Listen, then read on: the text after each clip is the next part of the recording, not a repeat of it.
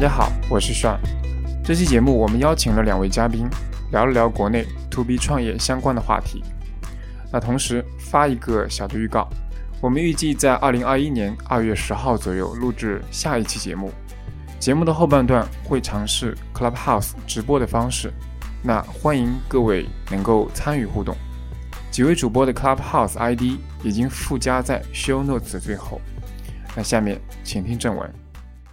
欢迎大家收听第二十六期的海螺电台。那我是尚这期的话由我和三儿两个人来主持。那这期节目其实是前段时间我在推上有看到一串那个 Tweet Thread，它讲的是，因为这几年其实国内的大厂像阿里啊、腾讯，其实在 To B 这个领域啊有非常的一个大的投入，并且是特别是像去年的疫情以来，其实在这个领域像钉钉啊、企业微信啊、腾讯会议啊，其实声量都非常大。但是呢，呃，我看到那个 Tweet Thread，他其实谈了说，呃，为什么他觉得国内的大厂去做 To B 是很难做的？其实这个角度，我觉得还是一个不太一样的角度，所以我当时觉得这一长串就内容啊，其实还蛮有意思的。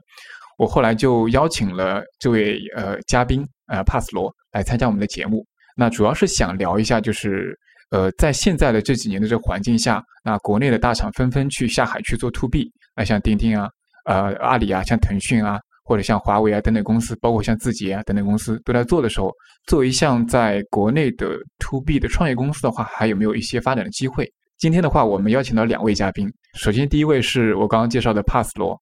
呃，另外一位的话是帕斯罗的朋友 Lily。那请那个帕斯罗先介绍一下自己。呃，听众朋友们，大家好，我是帕斯罗。然后的话，我在 To B 这个行业大概已经做了七八年了。我其实之前都是在一些比较小型的初创 SaaS 公司，呃，担任产品经理的呃职责。然后呃，大概是一九年底、二零年初的时候，我我觉得，嗯，我应该去看看大公司是什么样子的。因为那个时候，其实我已经做了这么多年，我还不是特别的清楚，就是大公司是怎么做事情的。但是因为我之前做的一些呃这些 SaaS 软件都会有大公司的用户，所以说我其实在呃经营这些产品的过程中，明显的感觉到，就是小公司和大公司在做事情的方面有非常明显的不同。OK，于是，在两千年初啊，二零二零年初，我就加入了呃一家国内的呃大型的互联网公司，然后也是做一个产品经理，然后刚好这个团队也在做一些 To B 的事情，所以说也算是有感而发吧。我的那篇文章，OK。好，那那个 Lilian，呃，介绍一下自己。好，大家好，我是 Lilian，我是多年在海外，一开始干咨询之后，这呃去五年一直干，特别是 To B 的。呃，风投在看过欧洲市场，也看过美国市场。我去年回国之后，现在也在慢慢了解中国的 To B 市场，嗯，所以也是从这这方面来接触到 Pass，所以也很高兴今天能跟大家分享一些看法。呃，那首先这个话题，其实我看到说，嗯，国内大厂做 To B 有哪些困难的时候，其实我首先想的是。那国内的大厂，其实大家很容易去发现，他们去做 To B 的话，还是有很多优势的。那因为我其实，在呃国内的呃创业公司做过 To B 的，那后来也加入过国内的大厂去做 To B。那对于这块的话，其实也有很多呃比较呃明确的一些感知吧。那首先，其实从大家这几年看到的很明显的去在 To B 市场发力的一些大厂，像阿里、腾讯的话，其实呃可以看到几个比较大的一个。他们的所谓的优势吧。首先，我觉得其实像像在现在的云服务领域，像阿里云、腾讯云本身比较强势。那我觉得，呃，云服务的这种基础设施肯定是他们的一个比较大的一个优势。因为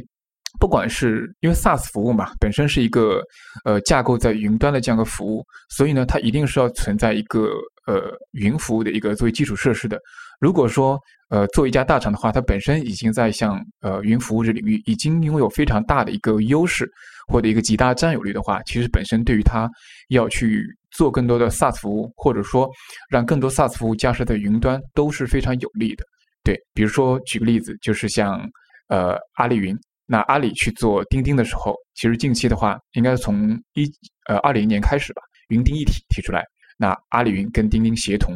阿里云的话，作为基础设施；钉钉的话，作为企业服务的入口，这就是一个很强的一个协同的优势。对，所以我觉得我们觉得大厂的这个云服务的一个这个一个发展的一个基础是它很大的一个优势，因为作为中小企业来说或者创业公司来说，其实很难去自己做云服这一块。第二个的话，呃，我觉得比较大的一个是因为作为大厂来说的话，本身资本比较雄厚，所以它会在某一些领域做一些提前的长期布局。那比如说像腾讯有千帆计划。这是在整个 SaaS 领域比较知名的一个计划。千帆计划的话，它会说去投资大量的不同领域的这种 SaaS 公司，然后同时，呃，它会去做一些 SaaS 里面的一些技术联盟，就不但是投资，同时去在技术领域做一些技术标准的统一。那通过这种，不管是对于各个领域的 SaaS 的头部企业的投资布局，再加上技术标准的一个整个统一的话，其实对于像腾讯这样的一个大厂，它去做这个 to B 领域的整个生态都是非常有利的。对，所以这个就是第二点。作为大厂的话，因为资本的雄厚，它可以做长期的布局，它可以在这个里面去建立一个生态，这是中小公司很难去做到的。那第三个的话，其实作为大厂来说的话，有很多呃相比小厂，比如说像资本上的、技术上的、人才上的优势。呃，刚刚提到了资本雄厚。那像去年的时候，疫情开始的时候，像钉钉啊、腾讯会议啊等等，都是通过完全免费的策略去提供给所有的用户。这个用户量是千万级甚至亿级的这个用户量。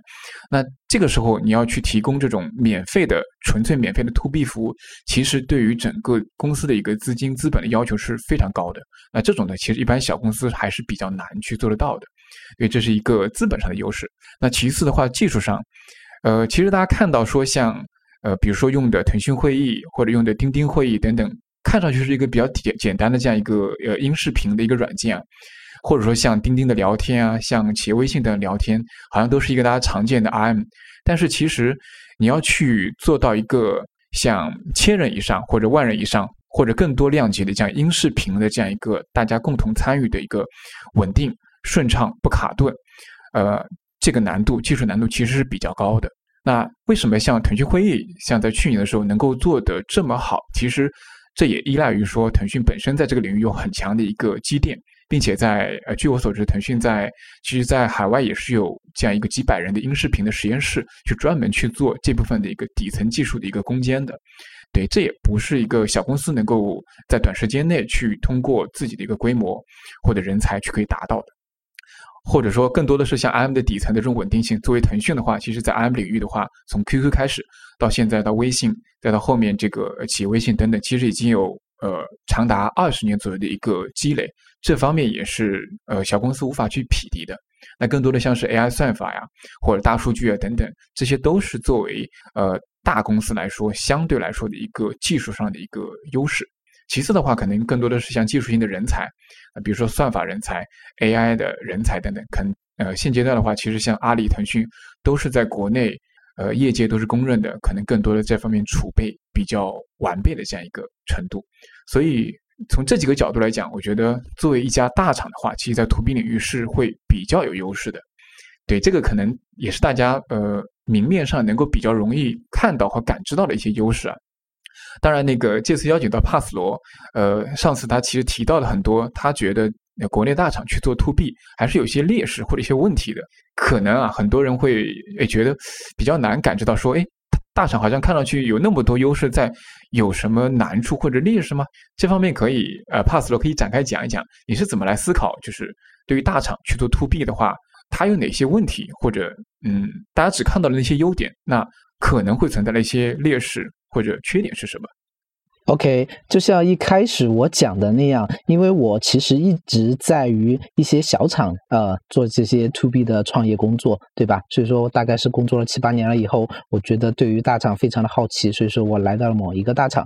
然后我其实当时的思路是这样的，就是呃，如果我呃刚才希望讲的这些优势，可能是一些非常显而易见的一些优势，也是大家经常会直接想到、会经常去探讨的一些优势。有可能这些优势会劝退很多还没有接触到 To B 领域的人，对吧？但是我的逻辑其实是说。如果这些大厂真的这么厉害的话，那照理说，这些大厂应该在 To B 领域应该有非常多的成就才是。但其实你把时间推回到一九年的时候，那一九年其实那个时候腾讯会议对吧，也不是特别的行。然后如果在文档方面的话，是说当时的腾讯呃文档也是因为呃马化腾对吧，他发了一个朋友圈啊。极大的赞赏了腾讯文档这个产品，所以说腾讯文档在一九年的话有一个非常突飞猛进的发展。但除了这些以外，我们看到很多的一些呃非常传统的啊我们的 to B 领域，比如说我们的 ERP 系统。我们的 CRM 系统，对吧？以及我们的一些财务啊、人力资源管理啊这些系统，这些系统都不是由这些 To C 的巨头来垄断的，或者说是占领了极大的市场，反而他们在这些市场上根本就没有声浪。在这些领域里的话，就是都是一些传统的公司，比如说金蝶啊、用友啊这些公司占领了一席之地，或者说是一些新兴的创业公司，对吧？就像我们说的石墨文档，像我们人力资源管理系统里面有那个摩卡，像这些。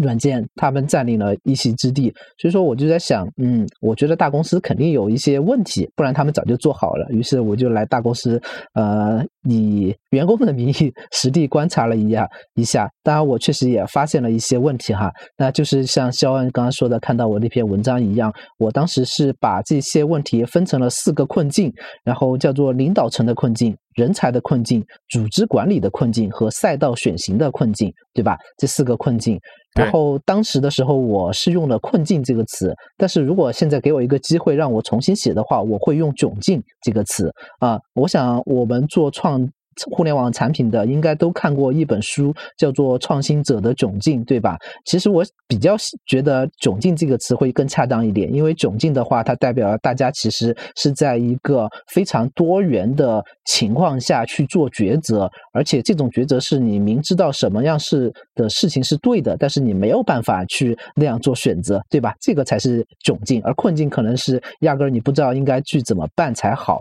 OK。嗯，但是既然文章就这么写了，我们继续用“困境”这个词儿吧。然后，呃，我想先抛出来的第一个观点叫做管理层的窘境，因为我们中国有一句俗话叫做“呃，兵熊熊一个，将熊熊一窝”，对吧？就是领导其实对于整个团队的影响是非常大的。那首先来说的话，其实呃，to B 它是一个非常讲究呃，怎么说，磨刀不误砍柴工。啊，这样的一一一个一个行业，它是需要你非常的投入、耐心去细心打磨的一个一个一个领域。呃，我们之前做的几个 SaaS 产品，其实在最开始的一两年或者说两三年之内，都不是有特别大的声浪。但是我们那个时候就耐得住寂寞，一直在呃非常专心的去打磨产品。当然，到了后面大概四五年、五六年了以后，你就会发现，随着市场的变化，随着你的一些积累，对吧？或者不管是你的呃用户层面上的积积累，或者说是你的呃营销渠道或者销售渠道上面的一些积累，你会发现你的。呃，用户真的是在做那个指数级的增长。如果把那个曲线画出来的话，是非常好看的。但是你把这个曲线聚焦到头的一两年的话，它其实是一个非常难看的一个一一条线。对，所以说。呃，我们的这些大企业其实一般来说，呃，很难这些领导层获得这样的机会，说 OK，我一个呃，对吧？我一个总裁，或者说我一个呃呃这些巨头的创始人，给一个下面的领导层两年、三年或者五年、十年的时间，让你去细细的打磨产品。大部分时间来说的话，呃，如果头一两年不太合适的话，很有可能就会在呃你整个集团内部呃处于一个劣势，对吧？大家就会可能觉得看不。起你，或者说是觉得你的能力不行或什么的，然后慢慢的董事会什么的就开始考虑，哎，商量着我要换将了，我要换一个领导层，对吧？来重新来带领这样产品。但是其实如果重新换一个的话，呃，对于这个产品本身的打击或者团队的打击还是比较大的，相当于我就呃把牌重新洗一遍，再重新开始打。对，这样的话其实非常的不好。所以说，一般呃，我我觉得本身本身在大厂的话，领导层他就。呃，陷入这样的困境，他需要在极短的时间内去证明自己，所以说很容易就造成了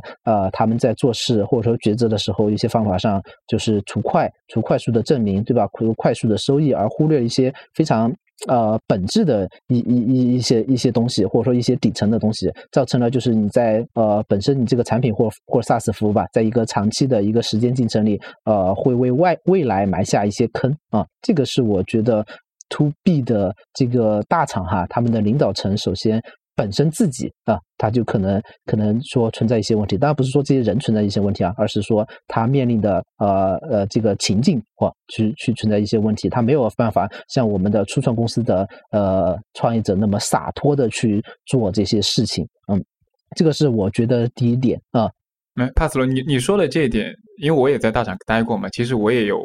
比较明确明明确的一个感知啊，呃，我可以理解为其实背后的原因是。呃，在大厂这样的一个环境之内，其实对于呃某一个方向的一个结果追求，其实是呃追的比较紧，其实时间上要求是比较高的。如果说你在一个短时间内没有一个有效的一个增长或者达成目标的话，其实很可能就会要求，比如说就像你刚刚说的换帅，或者说做很大的一个战略上的调整，对，是吧？对对对，因为一般来说的话，我们刚才聊的是说 to C 的大厂下海去做 to B 嘛，对吧？那你知道，其实 to C 的大厂他们在创业之初，其实一般来说都是发展很快的，没有说哪个呃 to C 的大厂是说慢慢的发展，然后突然一天就爆炸了，对吧？那呃一一般来说的话，都是一开始就就是成一个爆炸性的增长，所以说他们会把这种经验和方法论带到做 to B 上面来。如果有一个领导层他来做 to B 的时候，没有产生这种嘣一下的爆炸式的增长，对吧？突然就一下惊艳了这个行业，很容易就被质疑成他的能力不行。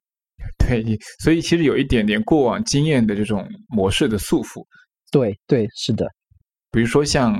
以前的微信创业的时候的 IM，或者像短视频，或者像呃打车等等这领域，其实都是在一个短时间内快速厮杀的这样一个一个战况。是的。就很多时候，这个战况在几个月之内或者小半年之内，可能就最终拼出胜负了。对，确实，对于一个 to B 公司，可能动不动拉长到两三年、三五年才能看到一个大致的一个一个成果。确实，呃，这么一对比啊，差异还是蛮明显的。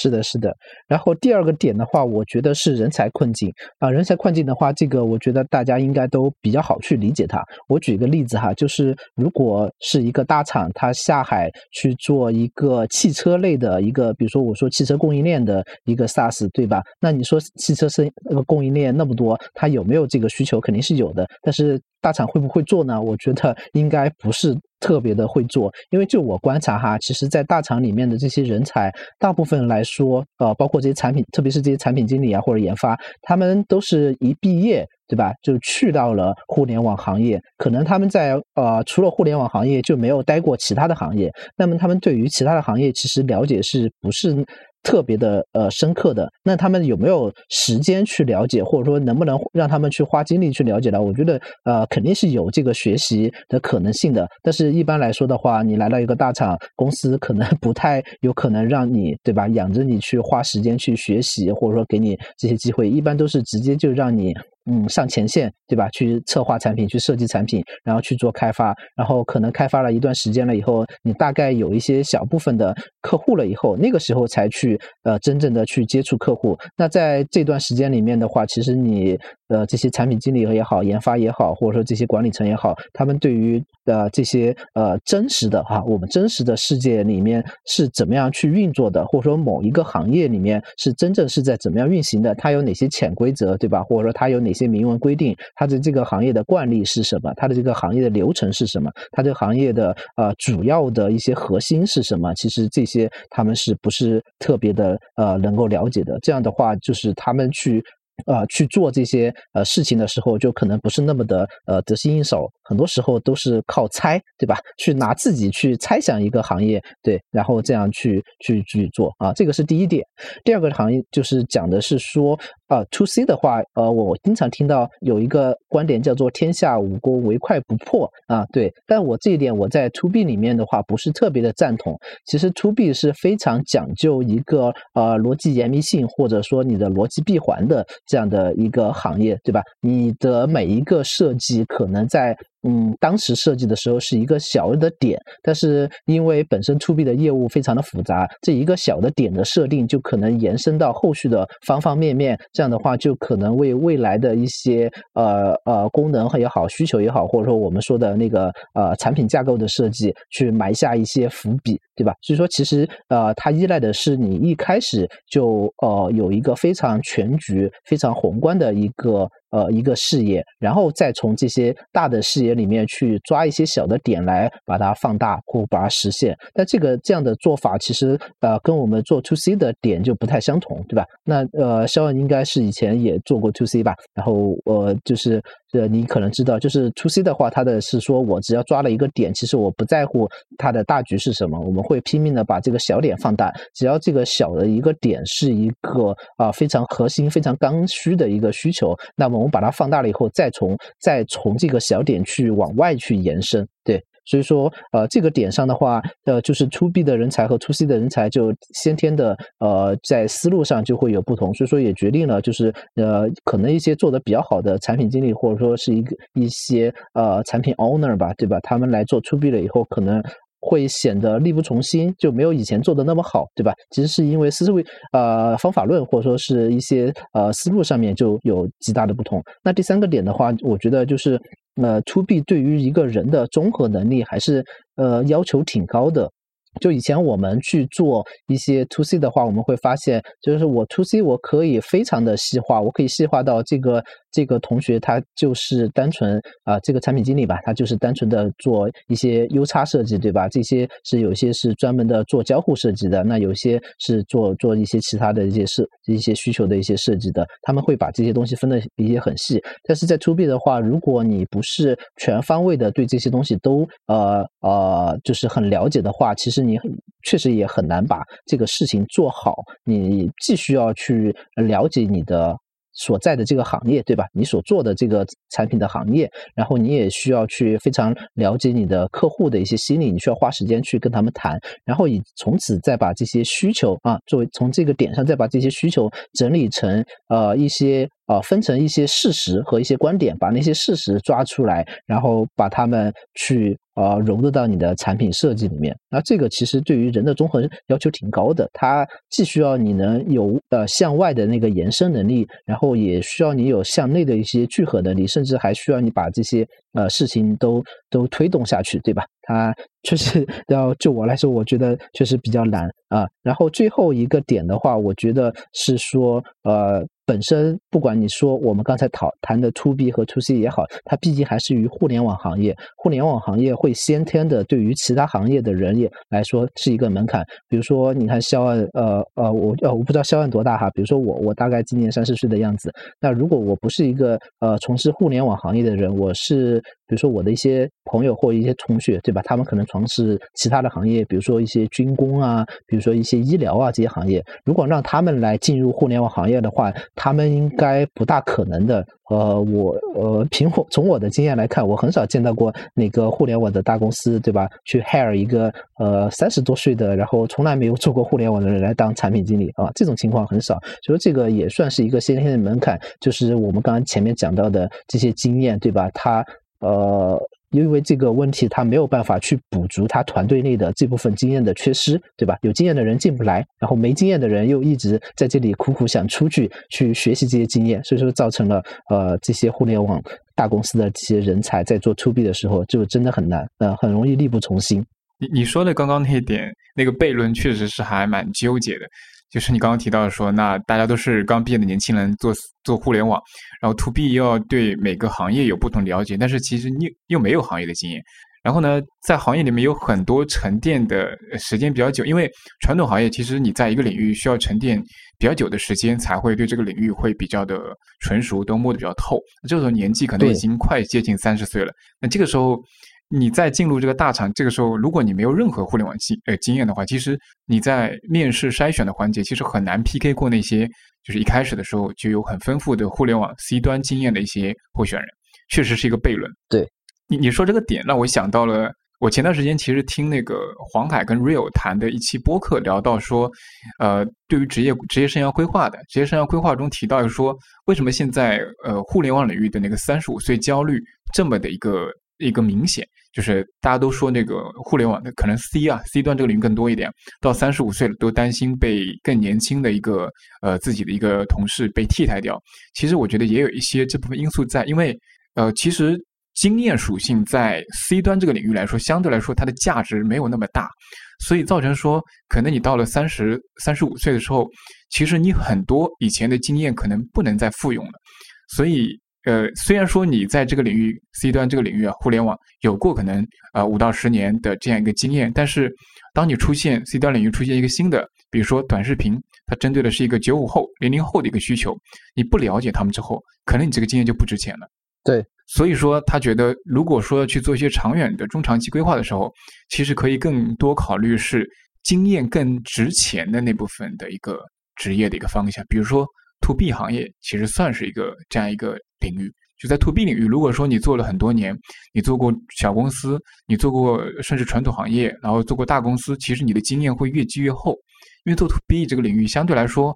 它的就是你做不同的呃业务，就算你做不同业务，比如说你一开始做 CRM，后来做 ERP，再后来做客服或者做营销，但是其实你大的一个整体模式其实是相对一致的，所以你的很多经验是可以复用的。对，所以他提到说啊，做 to B 其实是一个。越沉越香，时间越久，可能你越你的竞争壁垒相对越高的这样一个一个方向，我觉得还是蛮有道理的。对，就像医生，对吧？是的，是的。其实很多传统行业都是有点这样的，像医生或者是像律师等等这种，其实需要不断的去积累手艺的这样一种一种行业。对，我觉得很多 to C 的行业因为发展的非常快，所以说。就是像很多年轻人，可能他虽然他可能从业经验不够丰富，但是他使用互联网产品的经历其实是很丰富的。比如说刚毕业的大学生，可能玩抖音比一个在互联网公司工作十几年的一个中层干部可能玩的更溜。然后他更知道短视频的吸引人的点在哪里，短视频要怎么样做做得更好。所以说这样的话竞争力反而会更好。对，对的，对的。而且这些优秀的年轻人，他们在选的时候，一般也会去选择一些他们熟悉的产品，对吧？因为比如说，呃，因为我可能最近也接触了一些公司里面的招聘，所以说我就大概会了解到这些。呃，公司里面的话，他们大概年轻人一般如果是应届生的话，他们都会去选一些 to C 的产品，因为他们用过嘛，对吧？他是本身就是用户，所以说，比如说我们招聘产品经理的时候，他们会优先选择这些东西，因为他们会觉得自己如果上手的话会更快一点，对吧？因为他。他自己就是用户，他会更快的融入这个呃岗位上面去。但是如果你跟他讲一些 to B 的话，呃，他可能 一开始就打退堂鼓了，因为他他就觉得哦，我不了解这个，对，所以说在如果他有呃多个机会的话，他会优先选择 to C 的机会。是的，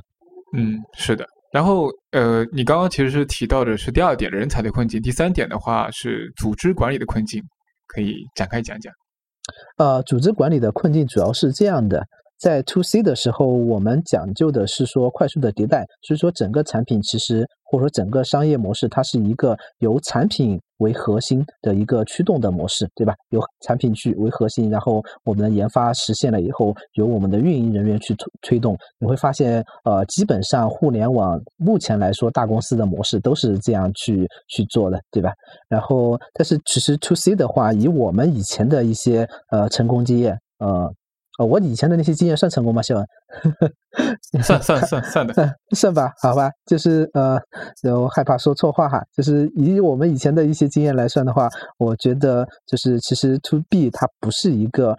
由产品驱动的事情，对吧？或者说它不是一个单纯的由产品驱动的事情，它其实是由一一个由呃市场需求驱动的东西，就是说你会发现在呃。To B 领域的话，我们经常会听到一个岗位叫 CSM，CSM 的英文缩写是呃，Custom Success Manager，就是客户成功经理。OK，这个人的作用是什么呢？这种人的作用，它是介于产品经理和客服之间的一个事情，或者说产品经理、客服和销售呃这三者之间的一个呃一个一一个角色角色。首先的话，他不像销售那样去要去扛那个销售业绩啊。或者说他扛的不是直接的销售业绩啊，而是呃复购率啊。然后呃，它的作用是说，当我有一个客户来了以后，我要去帮助他呃真正的把这个产品用起来。因为一般来说的话，to B 的产品都会很复杂，对吧？所以说 CSM 他们会去帮助我的客户去哦，你这地方应该怎么配置，你的那个地方应该怎么配置啊？如果你说的这个功能我们没有，那到底是说你这这个需求比较小众，还是说呃我们就是没有做这个功能？如果这个功能没有做的话，那 CSM 它有可能去呃反向的推进我们的产品，去把这些功能做落地，对吧？那如果他判断是说呃可能你这个用户的公司里面的这些做法或者行为。其实不太符合一个行业标准化的话，CSM 一般会去鼓励我们的客户去呃告诉他呃，那这个呃你这这个做法在呃你的这个同行里面一般其他公司是怎么做的，对吧？那在这个里面，在这个软件里面是怎么样实现的？就是有的时候他们反而会去呃鼓励我们的客户更好的改进他的一些呃组织架构，或者说是生产习惯，或者说是一些规章制度这样的一些东西。就 CSM 在整个呃 To B 里面其实是发挥。了非常大的作用的，但是呃，反观大厂的话，其实他们呃很多都。很多的大厂里面其实都没有 CSM 这个角色，对吧？或者说，即便他们招聘，其实他们也没有把 CSM 放到一个足够高的一个地位去。他们其实反而把它当成了以前传统的一些呃客服或者销售人员这样的角色来对待。那这样的 CSM 其实，在团队里面是没有太多的话语权的。但是，就是我们刚才讲的那样，你的产品经理其实没有天天跟你的客户泡在一起的话，那是谁跟客户泡在一起呢？是这些 CSM 对吧？是他。们天天在接受产品的一些点赞，去帮用户去做实施，以及他们在接受这些用户的吐槽。他们是最清楚你的客户，呃，是最需要什么样的产品，以及最需要什么样的功能的，以及你现在的这些产品上面一些设计和功能，哪些地方是啊非常优秀的，非常有竞争力的，哪些地方是有欠缺的。嗯，但如果这样的团队，他在整个公司里面没有一个呃很高的一个地位或者说话语权的话，他其实很难发挥他的作用。啊，这个跟 To C 的大厂其实也比较。我觉得有关吧，或者说跟他们传统的方法论也比较有关。因为 to C 大厂一般就是说，呃，产品可能有一个 idea，这个 idea 可能是呃抓到了用户的刚需，对吧？他们就去把它逐渐放大。那在这个具体的过程中，他们其实是通过一些数据的方式去做决策的。比如说，你就知道哦，to C 可能他们有非常庞大的那个买点数据库，对吧？他们去买点数据库里面去分析用户的非常海量的行为，去从中去找到一些洞察。但一般来说，你去一个呃。To B 行业的话，其实你没有那么大的用户的。我举个例子啊，来我们来猜一下，肖恩，你猜中国有多少个律师？律师是吧？对，中国的有有律师证的律师，你猜有多少个？我猜大概是几百万量级，几百万量级，对吧？那其实对，呃，从呃二一九年的数据来说看到的话，不到五十万，哇，对吧？这么少。对，而且律师行业在中国不是一个呃新兴的行业，对吧？这个应该是有非常非常长久的历史了。那即便是这样的话，也只有五十万。那如果你推出一款专门给律师 用的一个产品，你猜你的用户能有多少？可能就是，比如说我们以百分之二十来来算的话，覆盖率来算的话，可能你就十万用户，对吧？那十万用户，你在各种奇奇怪怪的，那你真正的用户你是很难去。呃，拿到呃，像比如说我们举个例子，像你说 to 呃 to 呃 to C 那样，比如像像抖音，像像那个叫做什么快手，像呃微信，对吧？它每天都有可能以亿计或者几千万计的用户在使用，那么它随随便便做一些 A/B test，它就有非常好的一些数据了。但是你在你把你的产品投向一个 to B 的这种本身就用户规模比较小的一个领域的时候，你就很难去通过数据。对吧？通过 A/B test 的这样的一些手段去去做一些决策，那这个时候唯一的办法就是你去。真真切切的跟他们聊，所以说我在之前的八年应该是聊了非常多非常多的呃客户的，对我们的分非常多的行业洞察，以及我们最后做出来用户非常喜欢的功能和需求，都是在你充分的跟用户聊天了以后，真切的了解到他的公司是怎么运作的，他的团队是怎么运作的，他的行业是有一个什么样怎么样运作，对这样的一些前提下才最后做出来的一些东西，就是这样的话，呃。这种真正跟用户接触的人，反而在 To C 的行业，好像呃，我理解是一直不是特别的被看重，对吧？像比如说客服这个这个行业，对吧？比如说你说一个滴滴的客服，他能够呃起到什么作用，推动呃滴滴这款产品的改进吗？嗯，我觉得可能性应该不会特别的大哈，对吧？呃，所以说呃，我觉得这个在组织架构上可能也是呃存在一些呃问题的呃。对，当然组织架构上还有另外一个点，就是呃呃，因为大厂嘛，其实大厂它重要的不是说它能跑得多快。对吧？它是讲的是说我能够跑得多稳。比如说像马云，不是说他说阿里可能是一个一百零一年的一个企业，对吧？他其实是在图稳。那图稳的话，他们就会制定各种的管理规则或者管理方法来管理这个公司。哦，今天可能有什么 KPI，那明天觉得 KPI 不行了，他们又会发明 OKR，对吧？然后呃又会做呃非常多的什么三百六十度考评啊，对吧？什么各种的机制去确保 OK，我这个公司。是在平稳运行的，但是我我不确定大家有没有发现一个点哈，就是当这种机制越来越多的时候，其实你的效率是越来越低的。那以前我们在呃自己的领域做产品的时候，其实我们的迭代速度非常非常快，哦，最快的时候能快到说，呃，可能早上用户提一个需求，我们到晚上或者第二天就能 deliver 这个这这个功能给他。对，只要他我们判断他真的是说的是一个对的一个事情，OK。但是在大厂的话，我发现，呃，即便再快，他可能也要遵循什么 Scrum 啊这种东西，对吧？它也有自己的发版周期，可能一些。比较常规的发版周期也也最快也可能是两周一个版，对吧？两周一个版，那就会造成啊，其实你真正的迭代速度是很慢的。你在打客户的时候没有那么快的去去给用户做响应。OK，这个是我觉得呃，在大厂的组织里面，就是为了图稳，对吧？为了保证啊这个组织的稳定而产生的第二个问题。OK，这个呃，我归纳出来，它就是我们组织管理面的一个一个困境。对，你刚刚提到的第一点，其实我我觉得，呃，某种程度上，呃，因为我是 To C 和 To B 也都做过，其实 To C，呃，大概来说的话，其实很多的产品就做出来的很多创新的产品，很多时候其实不是用户告诉我们要什么，而是其实你发掘或者你总结出来的一个规律，然后你把这个东西做出来给到用户的，就很多时候可能。就你不太需要去听用户真的要什么，但是你给他一个选择，他最终，呃，他比如说 A/B test 这种方式选到了一个可能，哎，他最喜欢的一个一个结果这种方式，对，在在 To B 这个领域不一样，To B 这个领域很多时候可能，啊，有的时候客户就是你的老师，因为业务这块他就是比你懂。对他就是比你熟，他就是觉得这个地方应该怎么做。有的时候就你不能凭空的说啊，我觉得这个地方可能这样做比较好，不行，你不符合他的业务诉求就没有用。哪怕有的时候可能你某一个东西，可能你觉得哎这种解法更好，但你这种解法可能是脱离了业务场景的，完全是你觉得哎业务应该这样走，但是你真的回到客户的业务场景中，发现他业务中因为某一些的。制约的因素或者某一些约束造成他不能那么做，所以呢，他现状可能他的业务是更复杂的，所以你得用另一种方式来解决。常常会出现这种情况，你不能凭空的觉觉得啊，我觉得业务可能这样是比较顺的，所以呢，我出这样的功能可以解决他的问题，不是这样的。对，所以这是为什么就是 to B 这个领域，你需要不断的去跟客户去沟通，不断的去听客户的声音，有的时候可能将。客户的这种作为老师一样的角色去学习他的业务，了解他的业务。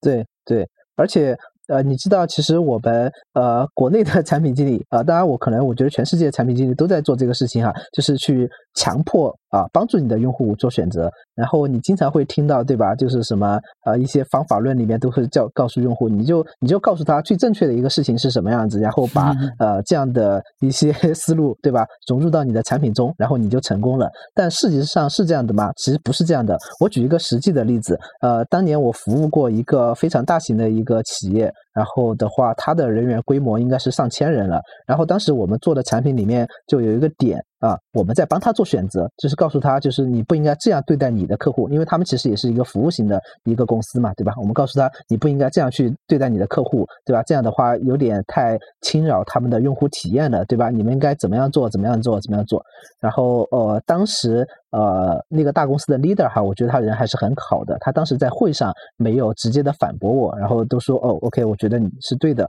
然后下来以后，他就单独给我说，他说，Pass，你不要这样去想。他说：“呃，你你要这样看，你们公司多大规模，对吧？他们公司多大规模？他们公司的一一个小组，他的人都要比我们整个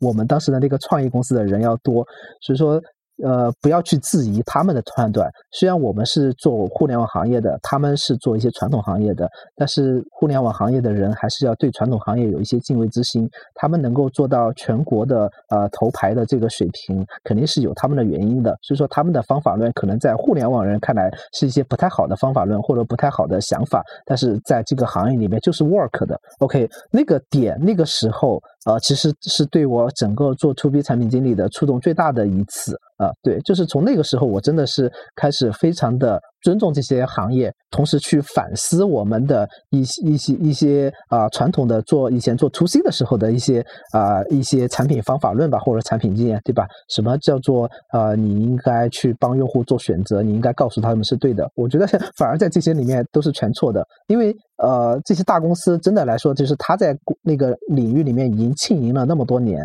对他可能他能够获得的经验，或者说他能够总结的出来的东西，都是他花了非常多的时间，雇佣了非常多的人，并且花了非常多的啊那个真金白银，最后才试出来的啊正确的方法。可能你觉得不对，只是你不了解，对吧？你得到的上下文信息不足而已，而不代表别人做的事情就是一个对的，就是一个错的。所以说，做一个 to B 的产品经理，你真的。应该花更多的时间，多和他们的去进行一个沟通，嗯，然后交流，然后真正了解他的这些诉求背后的初衷是什么，然后再去说怎么样去解决这个问题，而不是快速的去下判断。对，对，这个地方我我我也举一个小例子，就是我之前在一家大厂里面也是去做 SaaS 产品，当时做的是呃客服类的一个软件，然后其实我们有很多客户是那种 SMB 的，就是。中小企业，那其实很多企业的人数并不多。啊，当时我们在做一个客服软件的一个用户进来的一个分流系统，就是呃，一般比如说我们打电话或者用户进来的时候，他可能会要根据不同的规则去分流给不同的客服接待嘛，是吧？这个大家用过那个幺零零八六啊，打过这种应该就是都能理解到，用摁几摁几进行分流嘛。对，当时做这个设计的时候，我们。一开始在去做一个整个大的改版的时候，重构的时候，我们把那个分流体系做的非常的精密复杂，就是我们做的做的很很整个套规则很复杂，同时呢，就它可以去呃设置的很精密之后，同时在不同的位置放上不同的客服的角色，就我们甚至把客服的角色分得很细啊，有些哪些人是去处理第一层问题的，哪些人是处理这种第二层问题的，哪些人是处理工单的，就做的很复杂。但是实际上，跟客户更多客户去接触之后，发现，因为客服这个部门本身在很多中小公司里面其实不属于一个核心部门，就是属于那种成本中心。说白了，就是它不创造什么收益，它只不过就是为企业做一些兜底。因为服务客户，你本身不能带来收益，但是呢，你又不能不做好，就所以它的部门的位置很尴尬。所以很多时候你会出现，就说其实这个部门的人一般都是不够的，经常是不充足。同时，这个部门的人经常需要呃。兼职可能要负责多个业务，所以你要说让他一个客服部门的人非常充足，并且角色非常清晰，这种情况是非常理想化的。很多时候就是很多公司里面人手就是不够，今天你做这个，明天我做这个，对，就他没法去维持一个很精密的这种管理系统，它就是一个很粗糙的，有的时候就是一个很很慌乱的一个系统。就你你像拿一套精密的系统帮他解决问题，很可能就是脱离了实际的业务场景，就发现没有用。嗯，明白明白。然后第四个点，我想谈的其实也是一个显而易见的一个点，就是呃赛道选型的问题。其实这个点的话，呃是上面三个点的一个集中，对吧？因为你的呃领导层，然后因为你的呃呃因为人才，以及因为呃你的那个组织管理，所以说他们经常会去选择那些他们熟悉的点。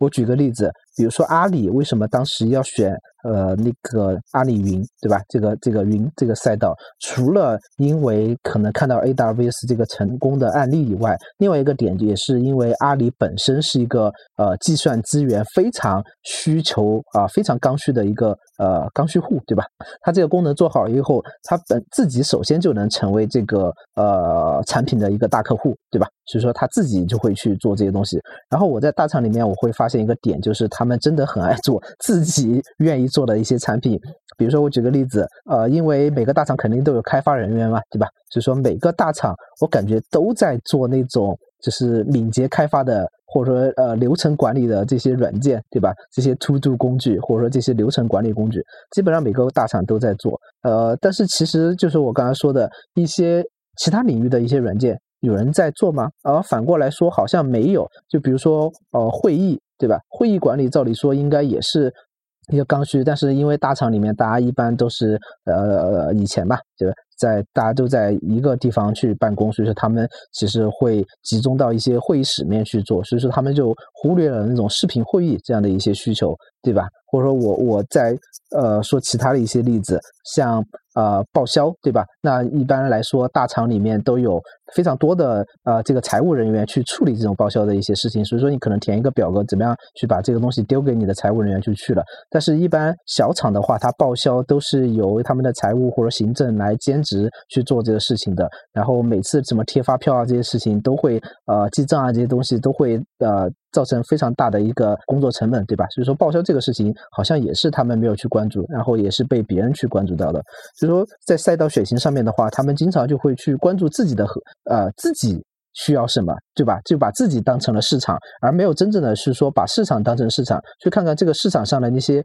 最多的那些中小公司，他们天天在遇到一些什么样的困境，然后他们的这些管理困境应该是通过什么样的一些 SaaS 软件能够帮他们解决的。对，这个是首先哈，就是他们没有发现这些比较好的赛道。第二个，我觉得比较大的问题就是他们在发现了一些赛道的话，他们很容易去忽视一些赛道，就就是觉得，哎，这个赛道可能。是不是一年就只有三百万、五百万或一千万、两千万这样的收入水平啊？如果是这样的话，我大厂我就不做了，对吧？这一到一到三百万、几百万、几千万的水平，在一个大厂算什么啊？我我我想每一个我们的这些 to C 的巨头，可能他呃不说一天吧，可能一小时的广告费。的收入对吧都不止那么多，所以说他们很容易就会去呃忽视了啊这这些这些领域或者说这些这些赛道，然后最后呃错过了一些长期的一些机会。这么说的话，其实确实现在大厂里面，那比如说像像阿里做钉钉，像腾讯做腾讯会议企业微信，像字节跳动做飞书，或者像华为做 WeLink，其实基本上他们能做的更多的也是。通用型的 SaaS 就是更多的可能，就这些大家都能用到的一些一些需求。那稍微呃偏垂直一些的，比如说像销售管理的这种，那其实这个跟互联网企业就没有太大关系。或者像客服管理啊，客服管理稍微好一点，可能像电商什么的也会用到。对，像 ERP 这种，呃，更多的可能是传统传统行业里面可能也不会涉及到，所以他们不太会涉足这些领域，确实是。对，首先他们不了解，第二个就是了了解了以后，可能他们也没办法对这个东西做很好的判断，或者说很好的去说服呃，就是大厂的那些呃董事会啊这些去做这些事情。对，对，其实我其实我总体有个感受，因为我我在小厂大厂也也都待过，就是大厂很多时候去做这种 to B 创业，就喜欢去做平台。就喜欢去做这种杠杆率特别高的事情，做生态，对，就是希望能做一个东西，就把所有东西都撬动起来，能快速的爆发性增长，始终带着这种，就寻找这种方法去做这个这个事情，就是还是有点那种有点 to C 的这种思维，对，希望能够抓住一个点，撬动快速的爆炸增长，但是反而是很多在 to B 这个领域做的比较好的 SaaS 公司，很很多是做了很多年了。可能五到十年、十几年，在这里面一点一点的、慢慢慢慢的积淀，呃，成长，才最终做起来。这种事情就是很累、很脏，就这个过程非常的痛苦、折磨人。就是你可能在这这段时间内，你也没办法获得很好的增长，你的收入规模也不是很好，可能你员工的薪水各方面、福利待遇也没有那么好，因为企业没法快速增长，你的营收都不好的情况下。你不太可能去去提供相媲美这种 to C 的或者大厂的这种收入水平，对，所以他们总体上活的不是那种那么光鲜的这样一个一个状态，对，反而是大厂是一直处于那种比较光鲜的这个状态。我觉得他们有点弯不下身子去做那些更 脏更累的活，有有一点。是的，是的，是的，嗯。这个确实是一个点，甚至我发现一个呃很有意思的现象哈，我在大厂了以后，有一次我们组内就是搞了一个活动，对吧？然后当时就是有一个呃想法，呃需要去找客户验证，然后我们就叫了那个对应的 PM，然后我们说那个客户的电话在这儿，你给他呃 cold call 一下，结果他都 不敢去打这个电话，你知道吗？就是当时对我来说这个是很震撼的，呃，但是也让我想起了我最开始呃做这个行。行业的时候，确实那个时候也也很害羞，也去不敢去跟用户直接就是盲打这个电话。但后面呃多打打了几次以后，你会发现，哎，其实也就是那样的，客户也愿意跟你去做这些沟通交流。对，所以说这个我觉得也是互联网人，这就是一直在 to 呃 C 领域做的太久的话，你会遇到的一个一个呃一个难点吧，对吧？就是你不太愿意去跟客户交流，或者说不知道怎么样去跟客户交流。对对，你你说这个点，我我感触挺挺明显，因为我其实早期的时候在。中小公司做 to B 的时候，其实也做过嗯蛮长一段时间的解决方案，对，所以在在去跟客户现场的沟通会非常多，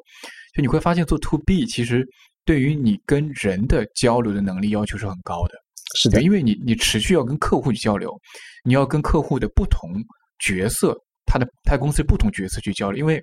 你有销售的阶段，你有售前的阶段，你有解决方案的阶段，你有实施的阶段，你有客户成功的阶段。每个阶段可能要面对不同的角色。那如果你作为一个产品的话，在不同的阶段，你可能要去做 support 做支持的时候，你都要去针对不同的人，应该怎么去跟对方去抓到他的点，怎么跟对方去交流，这都是非常重要的。这都需要你实实在在的去跟每个客户、每个 case、每个项目跟下来，你才能把这个经验一点点积累下来。但是在 to C 这个领域，其实你不太需要去跟人去打交道的，因为你的产品，你就你不会直接跟用户去沟通。对，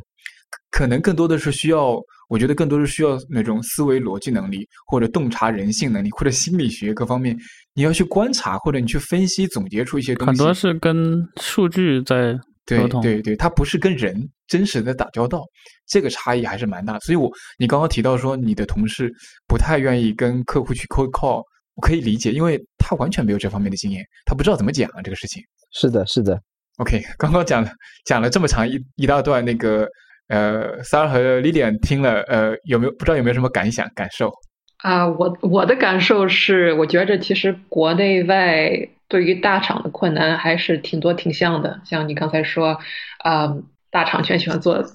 自己的产品，这在国外也肯定是这样子。像啊，一个笑话就是，因为谷歌人他们不是现在还可以拿出自己百分之十的时间或者二十的时间去做自己的一个小项目吗？就是笑话，就是所有谷歌人都喜欢拿这个时间去做聊天软件，所以谷歌现在内部有差不多五十多个聊聊天软件，但是呢，没有人真去做什么其他的 SaaS 方面的啊软件，就是所以我觉得这这一点，我刚才听的时候，我觉得是和和国外非常非常像，而且像你说。啊，一般这种 to C 的文化呀，鼓励的一些人就是觉着我是啊，不需要跟顾客谈，我自己拍拍脑子就可以想出应该怎么办的话，而且顾客是应该听我的这种思路，也是在大厂非常非常常见的。嗯，所以我觉得就是很多这种从可能文化呃之后和最后的表现或者缺人才的地方，都是一些方面是很像，但是我觉得还是有一些比较大的不同。先先说一句，因为我觉着最大一点是国外和国内现在不同的地方是，国外现在已经有很多 SaaS 巨头了，对吧？国外可能是在中国的，当然当然很难说这个估计时间，但是咱们就差不多说，可能是国外在国内走走走前十年吧。所以现在国外已经世上有 Salesforce、有 Workday、有 Viva、有 Zoom，对吧？现在都有很有名的 SaaS 公司了。所以有的时候，嗯。这个也会影响，就是一些 to C 的大厂，他对自己的看法。所以，可能第一个第一个事情，就是因为市场更成熟的话，大家会更专业化一点。这什么意思？是因为我对于我个人回国以后，我觉得可能最大一个就是呃，看看法就是，国内的大厂好像什么东西都想干，但是国外的大厂觉着，如果你什么要干，你不专业，你没有真正了解你自己的核心能力。对吧？如果一个 to C 的大厂说我要开始想干 to B 了，可能很多像就说董事会啊，或者啊他们投资者就觉得这是不是你的核心能力呢？这个你跟我们一开始说你的药的打下来的市场之后，你对你的顾客的，嗯，你你你了解你的顾客，你真能就说能转头去干另一行另一方面这种 to B 方面吗？所以我觉得就是在外国大厂比较注重这个，就是我们干所有的事儿。是不是先是我们的核心在我们核心能力以内？之后呢？第二，他们还有另一个选择，就是我们不光需要在美国干。我觉得中国可能，我我这这是我理解，就是说中国可能大厂觉得这必须得干完 to C 再往 to B 走，因为他们可能可能更难说，就是美团我打完中国，我再到印度去打，我再到欧洲去打，我再到美国去打。但是对于一个美国公司，他完全可以这样子，我打完美国，我可以我可以去国际化，所以他们就觉得 to C 市场还是比较大的一个嗯嗯框架，所以不需要去接着去看 to B，而且呢，看 to B 也觉得自己不是这自己的核心能力，所以他们会先想就是。要进不进 to B，对他们来说是一个战略性的选择，而且这一个是个非挺大的战略性选择，所以也不是就是说我们呃轻轻松松就可以进去，因为如果我们跟董事会，我们跟我们的那个啊股东说了，我们去投进了 to B 之后，可能再过两年没有出出来任何嗯结果的话，这可能还是对我们公司的一个丑闻吧，而且可能股市上会给我们反映，就是我们的股价会跌啊，各种各样的反应不好的态度，所以我觉得这是一个考虑。嗯，地方，而且如果你看咱们就是看外国这个几个大大厂，一个是苹果、谷歌、Facebook，呃，Amazon，对吧？就是苹果是个硬件的，所以它可能一开始就说这不是我们的核心能力，我们为什么要干 To B 软件？之后可能里头我我我还没有说，就是因为美国和英国一般都说 Fan 嘛，所以里头还有个 Netflix，Netflix 也肯定就说这不是我的核心能力，我我的核心能力就是做内容去，对吧？所以他们是玩另一个东西，所以咱们现在就光剩了。谷歌、Facebook 和 Amazon 了，可能里头最唯一做的比较好就是 Amazon 了。之后 Facebook，我觉得也自己一直打一个，这是是不是我们的核心能力去做软件？你可以说他们的顾客已经是。已经是 business 了，因为他们是卖广告的嘛。但是他们就是觉得这不是我们的核心能力，我们的核心能力是我们要把世界的人全给连接到一起。我们不是去做软件的这一这一行人，所以他们虽然做了很多 open source 的东西，像 PyTorch 他们一起做，但是他们从来不会把这些软件给包装给去卖出去，对吧？所以因为他们觉得这不是我们应该进的地方，所以可能咱们就看谷歌和嗯 Amazon 的。我而且我觉得就是对他们来说，第一战略方面，嗯。有挺好的原因去进这个领域，但是呢，当然也是有嗯各种各样的问题，像我我觉得和中国挺挺相像的，也是因为对于谷歌来说吧，他们的文化和就说挺挺挺独特的，而且我觉得这也是可能在外国的一个独独特点，就是他们很讲我们这个企业的文化是什么，之后这个文化也影响他能招进什么样的人，之后这个的人的态度。所以，谷歌的一直给大家的态度就是，engineers 是第一档位的。之后，所以全是他们想干什么，就是让他们干。从来他们会觉着我们不会想去干一些和销售、和零和那个零销有关的东西。所以，对他们来说是比较大的一个文化的转变吧。所以，这也是为什么看 Google 云一直都是干的非常不好的，因为。就是虽然他们最后还招了一个非常有名的 Diana Green，她是原来是 VMware 的 C CEO，就是创始者，之后招进了 Google Cloud 去管理它，但是没有当到了两个两年他就走了，因为最后的结论就是要把一个产品机构变成一个销售和那个零零销带带领的机构是比较大一个问题，而且可能这个可能会补充一句话，就是对于。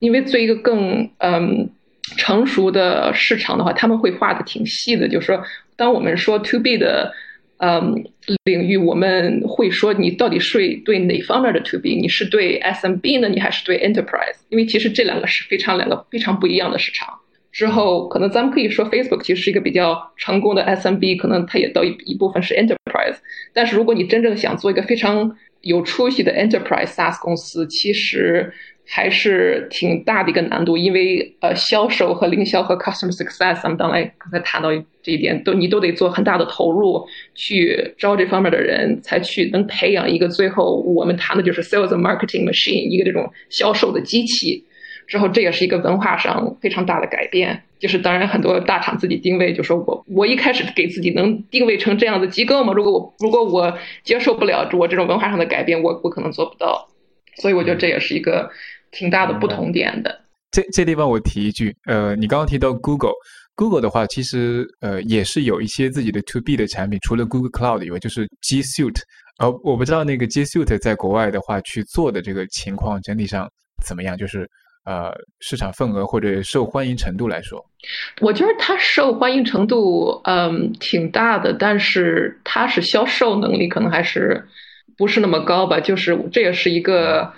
呃，问题也不是说问题，就是一个战略的问号，就是你做这些产品，你的目的是什么？你的目的是把它真正做出一个非常好的一套产品，让它去营业呢，还是你的目的是做这些产品，所以人一直用你的所有的东西，让你不离开这个谷歌或者这个大厂的这种嗯 ecosystem，对吧？就是我就想让你待在谷歌的这个城里头，我不想让你去啊。Amazon，我不想到你到微软那儿去，所以呢，我虽然这些东西我就免费给你提供，我其实这里头我不想赚钱的，我就想你不走而已。所以我觉得这个对 Google 的看法一直是这样的，而且可能 G Suite 虽然挺好的，但是大家也是觉着这三年五年没有真正什么出来一些新的更新的东西。所以现在大家都更喜欢用 Zoom 啊，或者用 Notion 啊，或者啊这种新一代的这种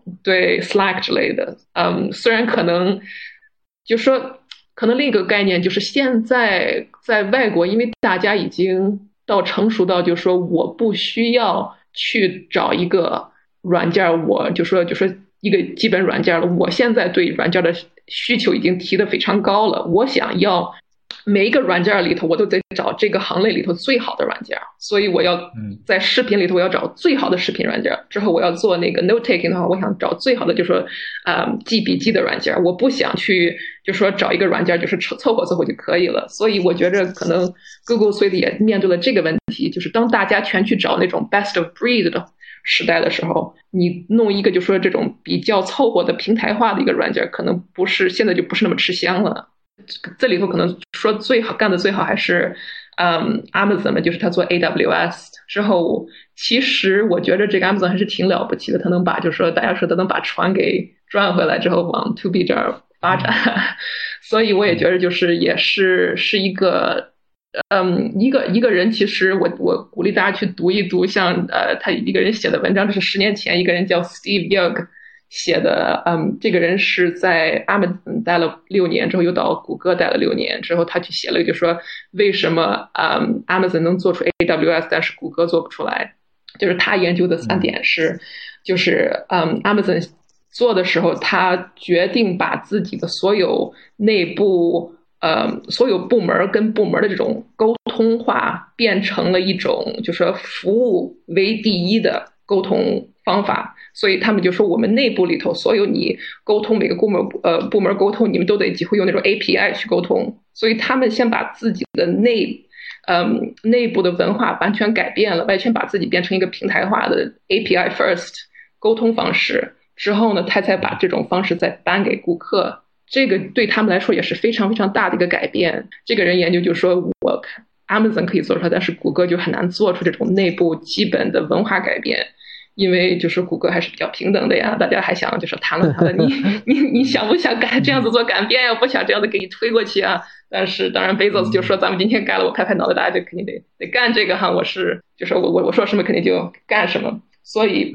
我也觉得这是一个比较大的一个从文化开始之后，再从产品之后再变成一个服务态度之后再。把这种服务变成一个平台之后，再把这个平台做出一个 SaaS 产品，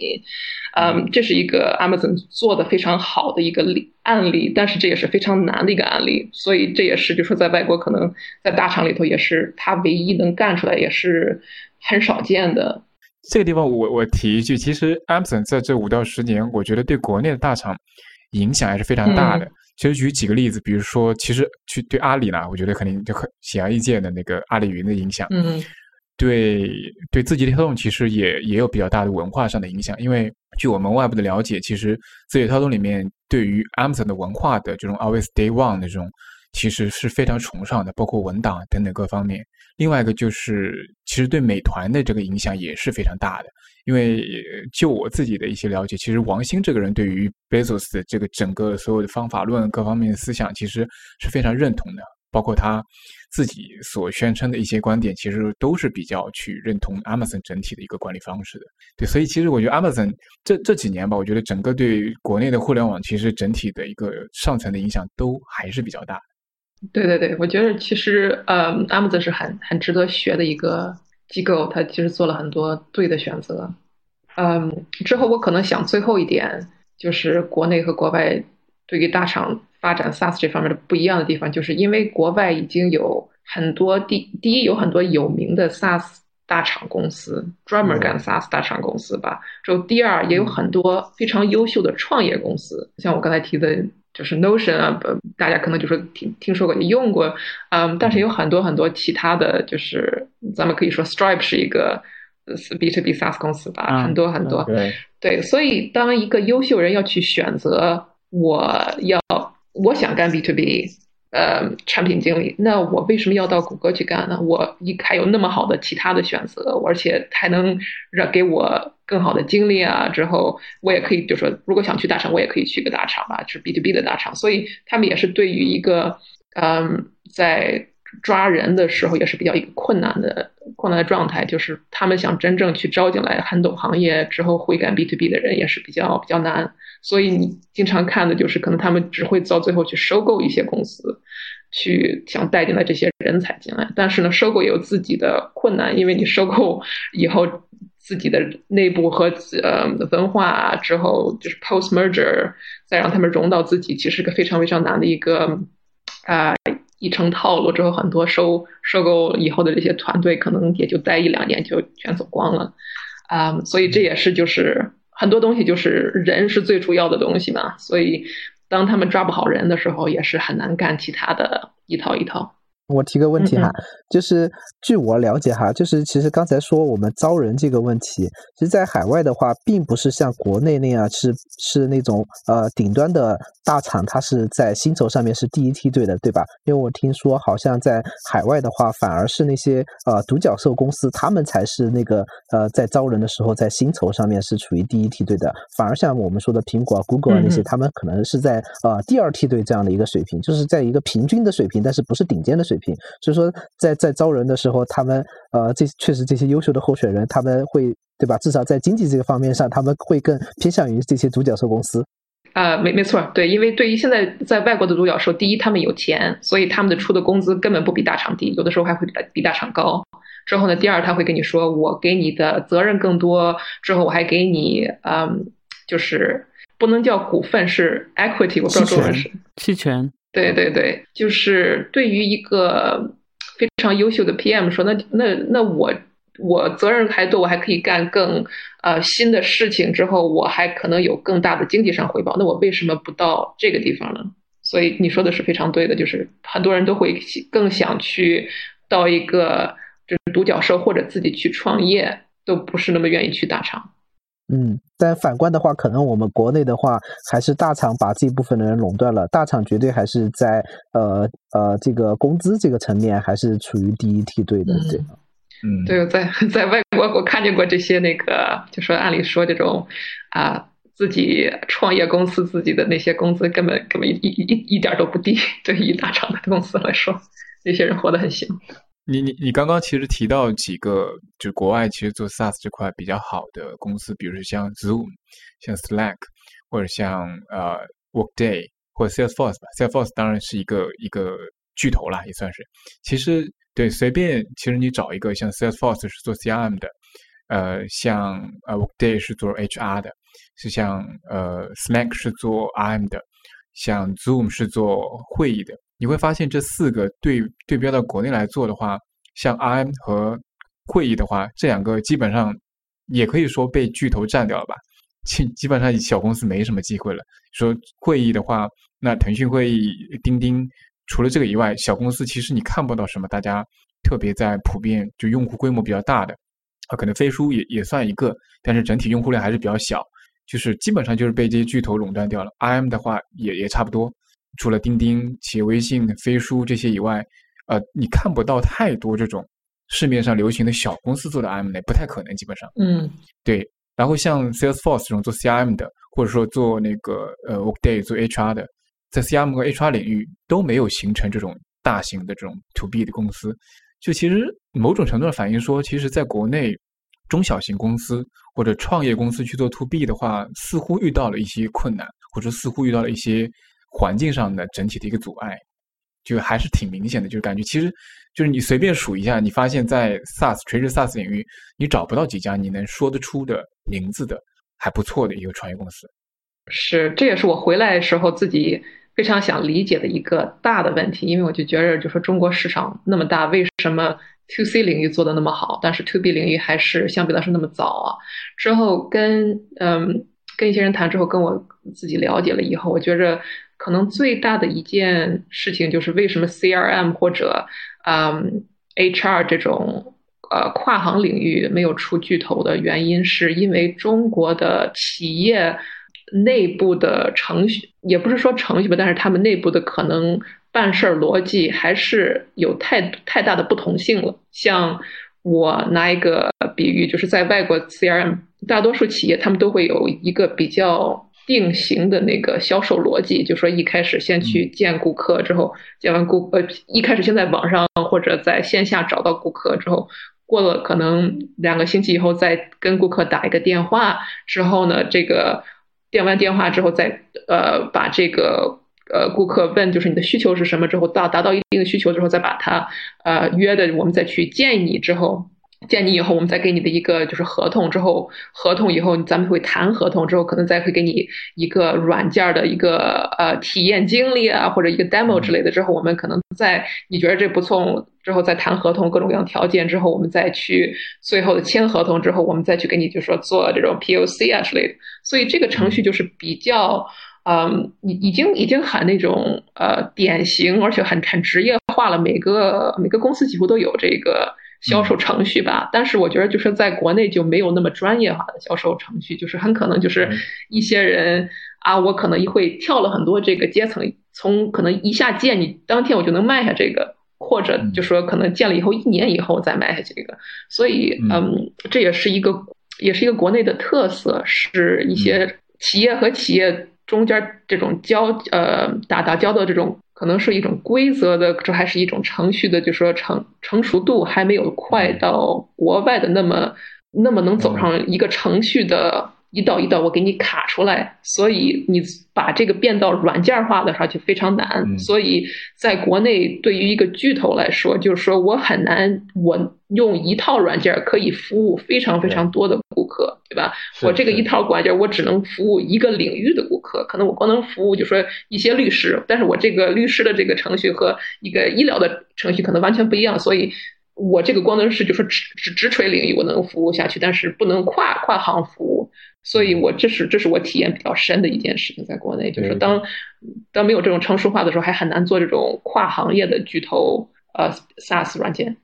这这一点我我非常认同，因为我其实我之前也从事过 CRM 这个领域的国内的创业公司的那个相关的工作，对，所以其实你刚刚说的我有。我有第一视角的这个观察和实际的一个经验。其实你刚刚说的，我觉得说的更直白一点，或者做，其实我就就是觉得，就就销售管理这个领域来说，就是国内大多数中小型公司的销售管理的业务管理水平、方法论都还比较差，就是没有流程性的东西，就没有一个就水平根本就不行，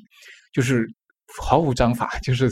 每个公司都有自己一套的随意的打法，有的时候可能是因为公司的一个。可能管理层有的时候可能是一个团队，就各种各样的原因造成他们打法各不相同，根本没有一套大家相对公认的一套的不错的一个打法。业界就是觉得，比如说像国外会有一开始有 leads 是吧？有线索，leads 之后会有 customer 到客户，客户之后会有 project 项目，项目之后然后得到 order 这样一个大概的这个流程。然后里面像 customer 这个阶段或者或或者 project 这个阶段会有 pipeline 销售漏斗，但是。就我们以前在跟客户，就 SMB 啊，很多小客户在聊聊的时候，你跟他提 pipeline 这个东西，他毫无概念，他根本不知道什么叫 pipeline，因为他从来不用这个东西。你就发现这个事情就很难，因为我们的产品设计，呃，我们当时做的那个创业公司产品是有点学 Salesforce 的，所以呢，把 pipeline 某些东西引进过来了。但当你把它销售给国内公司的客户的时候，他根本对 pipeline 没有任何的感知，因为他业务中根本没用过。所以你要把这个软件卖给他的前提是你首先得把这套业务的观念、这套管理的方法论先教给他，你得先教育他们，这个是非常困难的事情。就是你发现，你每卖一个客户，你都得教育他一次，而中小企业其实你教育他，你教育一两次，他真的能够从知道这个事情到开始用起来这个事情是非常漫长的一个过程。没错，因为对，可能中大型公司还稍微好一点，因为它本身它的能力水平各方面，它对于吸纳新东西的。感知还是可以的。他看到你引入一个新的东西，哎，他觉得这东西确实有用的，他可以开始尝试推广。但中小型公司，呃，很多公司啊，传统行业的，他根本没那个水平，根本没那个能力去把这个东西迅速的可以去内化到自己的企业内部管理当中去。因为它有太多的当前的问题需要去解决，很可能是业务上的问题、人员上的问题、各种内部的问题，这个根本不是它优先级最高的问题。所以在这种情况下，你要把这个东西卖给他非常难。没错，没错，完全同意。而且我觉着这个问题，我我听的最好的表达方法就是，对于国内的很多企业，他们从来没有反映到自己的问题其实是一个软件的问题。这什么意思？就是说，如果他面对了一个就是我销售。率非常低的这一个这件事儿，他不会觉着啊，我应该去弄一个 CRM 系统，让我弄一个 pipeline，这样子我可以去预测我下一个阶段会卖出多少。他会觉着我需要去招更多人去帮我销售，对吧？他们没有把这个想成一个软件、一个效率、一个程序的问题，他们把这个想想到一个我去找点人就行了，做多人就肯定能干出活来了。所以我觉得像你说的，这是一个基本的市场教育问题，这也不是，嗯，一个让一个干软件公司可以一两天就能啊弥补的一件事情。对对，所以所以我现在我觉得我也能理解为什么大公司不愿意进入这些相对垂直领域去做 ERP、做 CRM、做 HR 这些东西，因为就是讲白了，就是大公司还是求稳。我去做 RM，我去做会议，这些东西不需要太多教育成本，通用的，没有太多行业的划分。那这个事情我现在就可以开始做。但是你需要做 CRM，去做 ERP，做 HR 这些东西，它首先就依赖于说每个行业里面的企业的业务管理水平有没有达到那个水平。如果没有达到，我可能还需要三到五年，甚至五到十年更多时间去让这个市场不断不断去教育它，让大家都差不多达到那个统一的认知水平，才能开始去用一套。带有方法论的一套软件或者应用体系去做这个事情，这个时间就非常漫长。那大公司可能这个时候觉得，哦，我不愿意等，那可能我就不做这个业务了。他是就把这个业务可能给到小公司，你那你就慢慢一点点去熬吧，熬到这个市场开始出现，哎，越来越多人认可这个东西，越来越多人想用这个东西来管理企业的时候，才真的开始呈现一个爆发式的增长。嗯，很多那些国内和国外的 to C 的巨头做的。类似于 To B 的业务，基本上也是从他们内部使用的一个工具开始发展起来的，包括像像 Google 的 G Suite，还有，所以就是说它的不是一个非常的一个垂直的领域，而主要是因为他们现在有这个东西，然后把它拿出来卖，所以说跟一个呃纯 To B 领域的一个产品。或者说，比如说针对一个具体的行业，比如说餐饮，比如说呃汽车，比如说法律之类的，呃，我觉得还是很不一样的。所以现在他们所进入的领域，基本上都是互联网公司自己会用的东西比较多。嗯，对，在外国他们叫叫这叫这叫吃吃自己的狗食嘛。是的，对，这这个领域，我觉得其实呃两家公司，我觉得做的。比较还比较成功的吧，我我自自己觉得，就第一个我觉得是 Salesforce 吧，当然这个毫无疑问的，因为 Salesforce 确实现在在欧美市场是 To B 这个领域做的最强的、最大的巨头。呃，但是我觉得可能 Salesforce 这个例子，呃，它是有点特例的，因为本身其实这个公司也发展了二十多年了，其实是一个，就是你要真的去参考它的这个路径，其实不是那么容易能够 copy 的。虽然国内。大多数做 to B 的 SaaS 公司都把 Salesforce 作为圣经一样的这种方呃来看待，去去参考，去研究它的各种方式。但是我觉得，其实你要去走一遍 Salesforce 这个路径，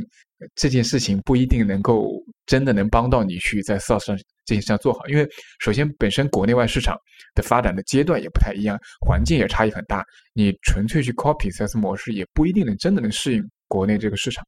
这是这是我觉得 Salesforce 是一个。第二个，我觉得其实。呃，Microsoft 微软其实我觉得做的也挺成功的一家公司。那在国外，其实你看这几年，呃，微软的云本身也已经开始越来越，呃，现在是应该是第二位嘛，A A W S 下面就是微软的。然后其实微软自己的 Office 三六五也开始做全面的云端化，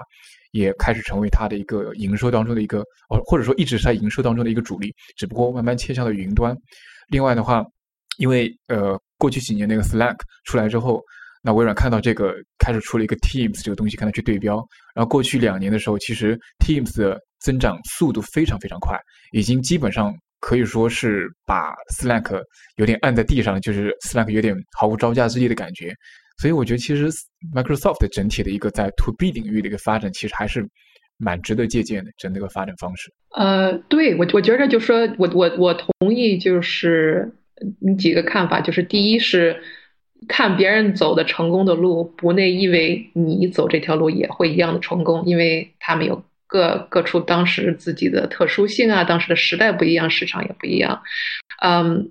但是我觉得这个对于 Salesforce 和呃 Microsoft 都都有这样子，像微软也就是 Microsoft 一开始它能走那么快，是因为它用了很多这种 reseller 的关系，对吧？但是 Salesforce 它自己打出来是这种 direct，嗯。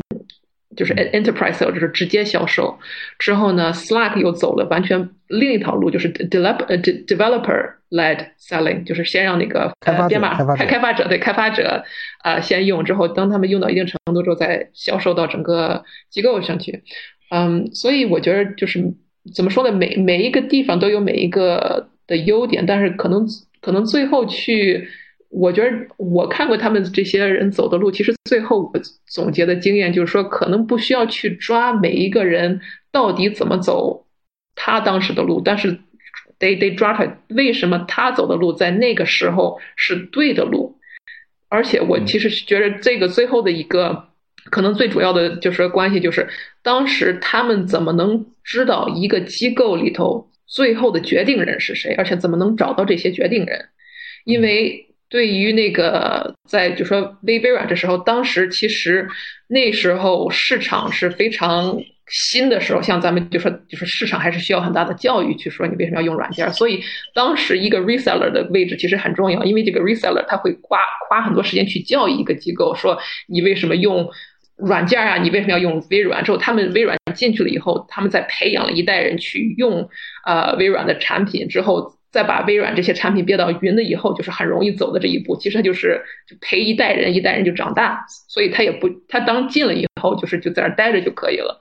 所以这是微软当时他抓的一点。之后 Salesforce 他在抓的比较好的一点是他当时知道，我去销售，我不能再让中间这种 reseller 这种关系代替我和我这个我和我的那个顾客的关系了。所以我要直接去走到顾客，我得和。顾客有直接的联系，这样子我可以知道顾客的痛点在哪。这样子他就是将来更信任我之后，他有什么反馈，他能直接跟我说。而且他对顾客的定位就是谁谁最主要的是顾客是这种 C C level 的顾客，就是就是 CTO 啊、CIO 或者 CEO 或者 COO 或者就是 VP of Sales 这种管理层，我要直接打进这些管理层，我得直接听到他们的痛点。之后呢，我和他们有一对一的关系，这样子我可以再把我的产品卖进去之后，他还可以就是说和我能保持一个非常好的长期的一个关系。所以他们当时看到这一点了。但是呢，Slack 又看到什么点了？就是现在年代又变了，现在就是现在的决定不光是光是 C level 上的人做了，现在很多的这种软件决定都可以个人行做了。为什么？因为现在很多人都有可以拿公司的信用卡可以去。可能一百一百美元以下，我就可以直接花，我不需要去上头打打打报告。当你有这个现象的话，就可以就意味着你的最主要的人是底下用用你软件的这一这一帮人。所以，如果我能先给他打动的话，那我就有更大的机会去打动他们上头这个人，因为我可以说，我看你的机构，我你们你们这个团队里头百分之七十五的人全用我的软件，所以我觉得你应该去买我的软件，这样子还给你一个优惠，对吧？所以这个就是其实。其实你每看每一个状态，它每一个销销售的，呃，销售点，你都是会看每一个呃 SaaS 公司，它都真正深刻的理解最后的决定人是谁，而且最后能给你花钱的人是谁，而且呃，所以这就是为什么每每次的销售的改变的状态，我就是在这一点。所以我觉得，如果要对于国内的 To B SaaS 公司的话，可能最也是得了解了解这一点，就是说，在你的顾客里头，谁是能最后给你做决定的人？之后我怎么能最快的方法去打动这个人？Key person 就是一般国内会说的。对对对对，一般我们销售就在我在就投资的时候，一般就是问一个销售团队，就说你怎么能最在最快的时间里头知道你们销售顾客里头谁是最后做决定的这个人？之后你怎么能把这个人给围下来？对。上面呢，我们其实聊了很多大公司去做 to B 的这样一个各种各样的情况，国内的也好，国外的也好。那那我们再回到国内看小公司，那作为国内的中小公司或者说创业公司的话，如果要去做 to B 的话，到底还有没有机会？呃，我觉得首先我们来聊一聊，就说那面对刚刚提到的，就是国内或者国呃国内或者国外这种大公司的各种的优势，或者目前的这样一个状况，小公司的话有哪些突破点，或者其实还是有一些隐藏的没有被发现的一些方法是可以去。呃，突破或者说可以说最终能够生存下来，或者说能够成功的这些方法，也不能说成功吧，最终能够生存下来去持续发展的一些方法。帕斯罗这块，你有没有一些看法？你觉得？OK，呃，我觉得我能给大家的第一个建议是说，不要去做一个泛用户类型的一个 SaaS 软件。我举一个例子哈，就比如说你们去做一个文档工具，或者说你去做一个任务协同工具，对吧？这种在我的视野里，我把它称为泛用户类型的这样的一个 SaaS 软件，意思就是说，可能各行各业都能用。但是，首先这个是你自己觉得各行各业都能用，但是你真正去切入某一个行业的时候，你会发现这个行业有一些特殊性，然后造成你这个产品在这个里面不能用。OK，第二个点是说，你最终一个 SaaS 产品，你的定价目标并不是你的所有的用户的付费能力去。算一个平均数，而是所有的用户里面的付费能力的最低值。我不知道你能大家能不能明白 这个点？就是比如说我有一个呃产品，对吧？有些人能够付十块钱，有些人能够付两愿意付两块钱。那你最终定的是大概率是那个两块钱，而不是十块钱和两块钱，你选一个六块钱这样来定那个价。对，因为你。定那个价了以后，你会损失你的那个两块钱的那个用户，对，然后也一般来说的话，你为了让你的用户量更多的多，你只能去做这样的选择。所以说去做这种呃泛用户类型的这些软件的话，我觉得呃呃非常的不太建议。对，而且这种软件的话，反而就是像我们刚才聊的那样，更适合那种。大公司巨头去做，比如说文档，对吧？比如说我们的任务，然后比如说我们的视频会议，对吧？这些的话就适合这个大公司在做。那小公司应该做一些什么呢？其实应该去做一些垂直啊行业的这些软件。我举个例子哈，中国有一个公司叫做。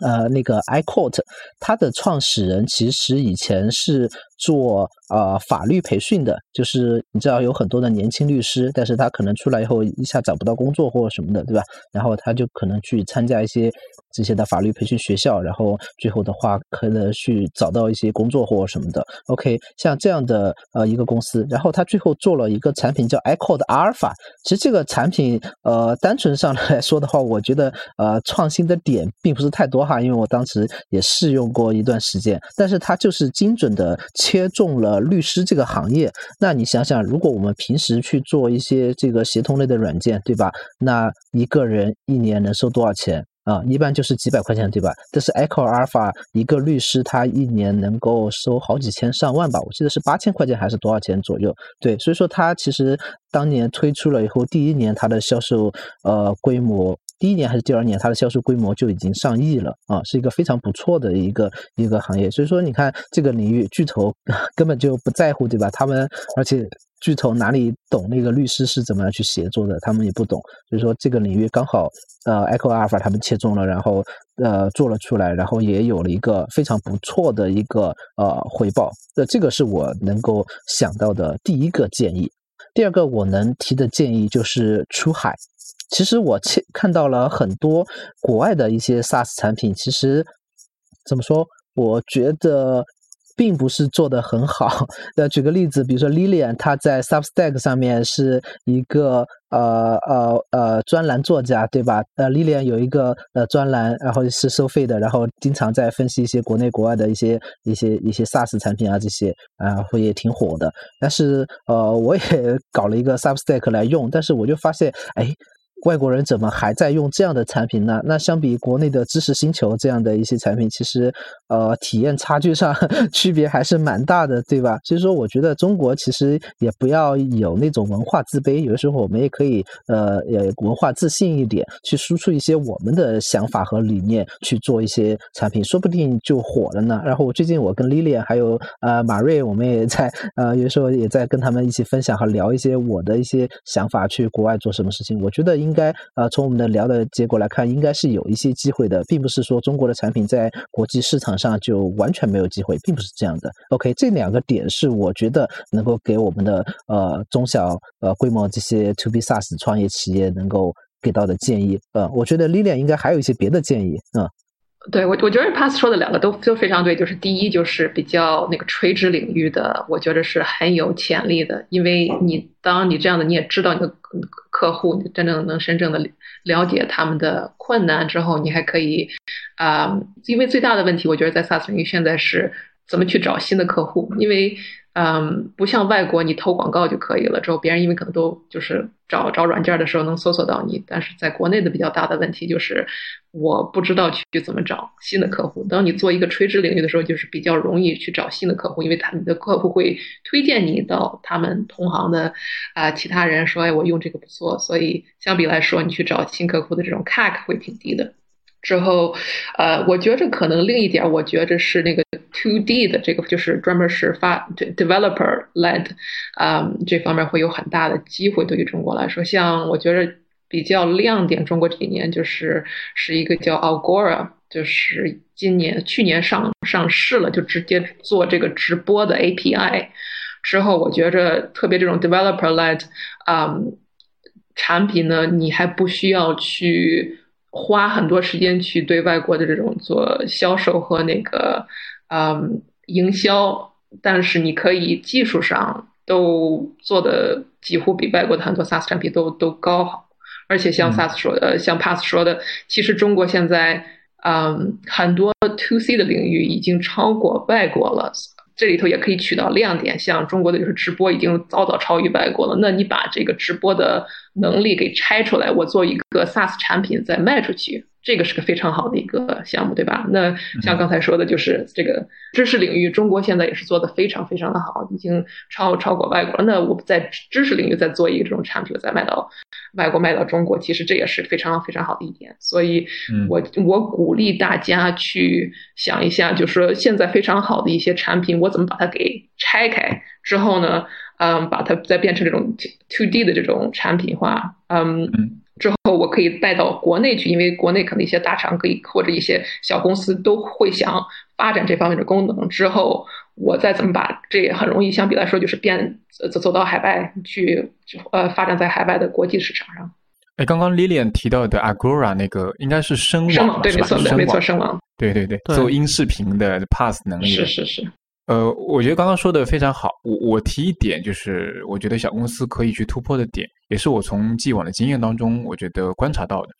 就是呃，做一家小公司的话，啊，当然从现在开始做可能比较晚。那如果说你是在早几年之前已经开始在做某一个领域的一个 SaaS 的话，那。瞄准你的一个定位方向去做一个长期的聚焦，然后逐步逐步在这个路径上去做一个，呃，可能从比如说一开始做 SaaS，后面再做 Pass，一步步把这个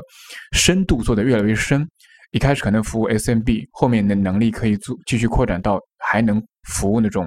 呃呃。中大型客户，那我觉得这种的长期积累和聚焦的话，是可以让一些呃中小型的 SaaS 公司也可以在那个行业领域里面获得一个很不错的一个一个位置的。那这里面我就举 CM 这个领域，因为我原来做过 CM 嘛，这个领域里面其实像现在做在头部的几家销售易和那个分享销客这几家，其实都差不多有十年左右的一个创业的时间了。那其中其实这两家对比比较明显。销售易的话，从创立开始，其实一直是瞄准着 Salesforce 方向去做这样一个 B to B 的 CRM，呃，然后一开始是做 SaaS 的，面向 SMB，后面的话开始走那个面向中大型客户 KALA 的客户，然后去做那个呃 Pass 平台，这个路线一直走的还比较的呃专注，一直在走这个方向，所以呢，他在二零一五一六年的时候已经开始获得腾讯的投资，并且。腾讯在后面持续持续的投资，到现在的话，其实整体发展是非常好的。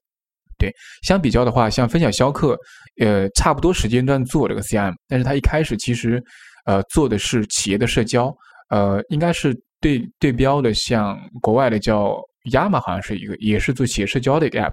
然后后来中间呢，又又切换到了企业内部的呃 OA 的这种角色，类似于有点像那个协作或者 OA 的这样角色，有点像钉钉。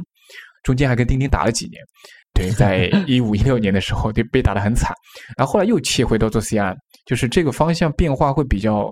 变得比较多。那这个的话，其实对于你在这个领域里面的一个聚焦和积累，其实都影响非常大。用户都会迷惑，你始终在切方向，那你在这个领域的用户的感知、品牌的认知各方面都不都不太好。对，所以我觉得。现在其实整体来说，销售易跟分享销客相比，在 CRM 这个领域虽然都是前两位的，但是销售易在它的路径上从小做到大，并且做到中大型客户的这种发展路径是非常稳稳健的，它的整体的发展势头也是更好的。对我觉得这是一个相对中小公司比较好的一个突破的方式。我觉得很多时候可能要看你的人才优势吧，就是说如果你。呃，正好有某个领域的一些相关经验，或者说你认识一些领域比较资深的人，那可能你在这个领域就比别人有更大的优势，然后你就可以在一个领域能够比别人扎得更深，然后积累更多的东西。而很多时候，这些东西就算是国内的大厂也是不具备的，甚至他们可能也不屑于去做这样的事情。很多脏活累活，可能也是传统互联网企业不愿意做的。对你说的这个，让我想到了那个商汤科技和旷视科技，可能是有点像，因为商汤的好像创始人都是啊，有点像科学家背景嘛，好像就是这个领域里面比较资深的一个技术型人才。因为像他们这个领域其实是需要技术驱动的嘛，对，所以你如果创始人在你那个领域里面是一个技术专家或者一个一个泰斗这样级别。呃，当然泰斗可能不一定能有，但是如果是一个非常资深的一个专业人士的话，其实确实会能够形成一个比较好的一个壁垒。至少早期的话，能够在公司刚出来的时候，因为其他公司看到之后，其实你想要去学，你想进入的话，其实你没有这个人，其实很难进去的。对对对，而且确实 To B 所需要的人才跟 To C 也是差别很大的。如果是在相关方面有很多经验的话，会有比较多的优势吧。哎，那作为中小公司来说的话，嗯，除了上市以外，还有没有什么其他的一些退出方式？就是，呃，因为中小公司的话，可能，呃，大公司啊，当然是更多是上市啊，各方面建立自己生态，就是成功的标准相对单一啊。那中小公司的话，是不是有更多的现阶段有更多的不同维度的呃标准来判断说它是不是做的还比较不错，或者已经成功了？那上上市当然是一个比较大家都比较。呃，认同的一个方式了。这家公司上市的，那基本上说明这家公司做的还不错。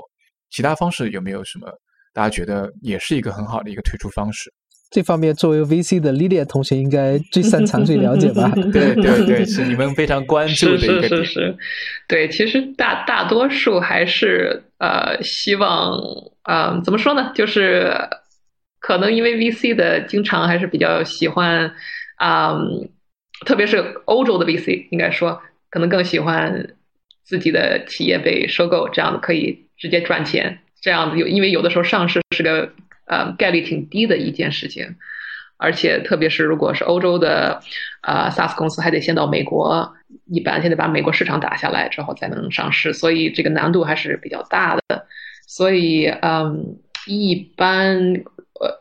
一可能在欧洲呃一般的公司和在美国一般的公司，不是说。不想被收购，但是就是去，你去怎么能去找方法去引起大厂的注意，让你自己去被收购？这这是大家花很多时间去去想的一件事情。所以在外国知道很多啊硅谷的 VC 啊，或者我们欧洲的 VC，可能经常就是抱抱着这些大厂的那个 corporate dev 的腿，经常六个月就是哎呀，你看看我们的这个我我们投资的公司吧，有没有你们想？想想更了解的一个，我们可以给你介绍一下，然后，然后，所以就很当就那种，好像那种啊，就是有点那种相相亲的感觉，有的时候就在给别人别人自己推，嗯，但是也是经常很多，现在也是一些人反反思，就是可能有的时候也是卖的太早了，嗯，因为有的时候你可能卖出卖出可是五十个呃五十个 million 英英镑，可能最后。对于 VC 投资，就说可能也就是挣了一一到二倍，所以对于自己真正的收入可能也不是那么那么大。所以，嗯，而而且像我刚才说的，你收嗯收购公司以后，结果可能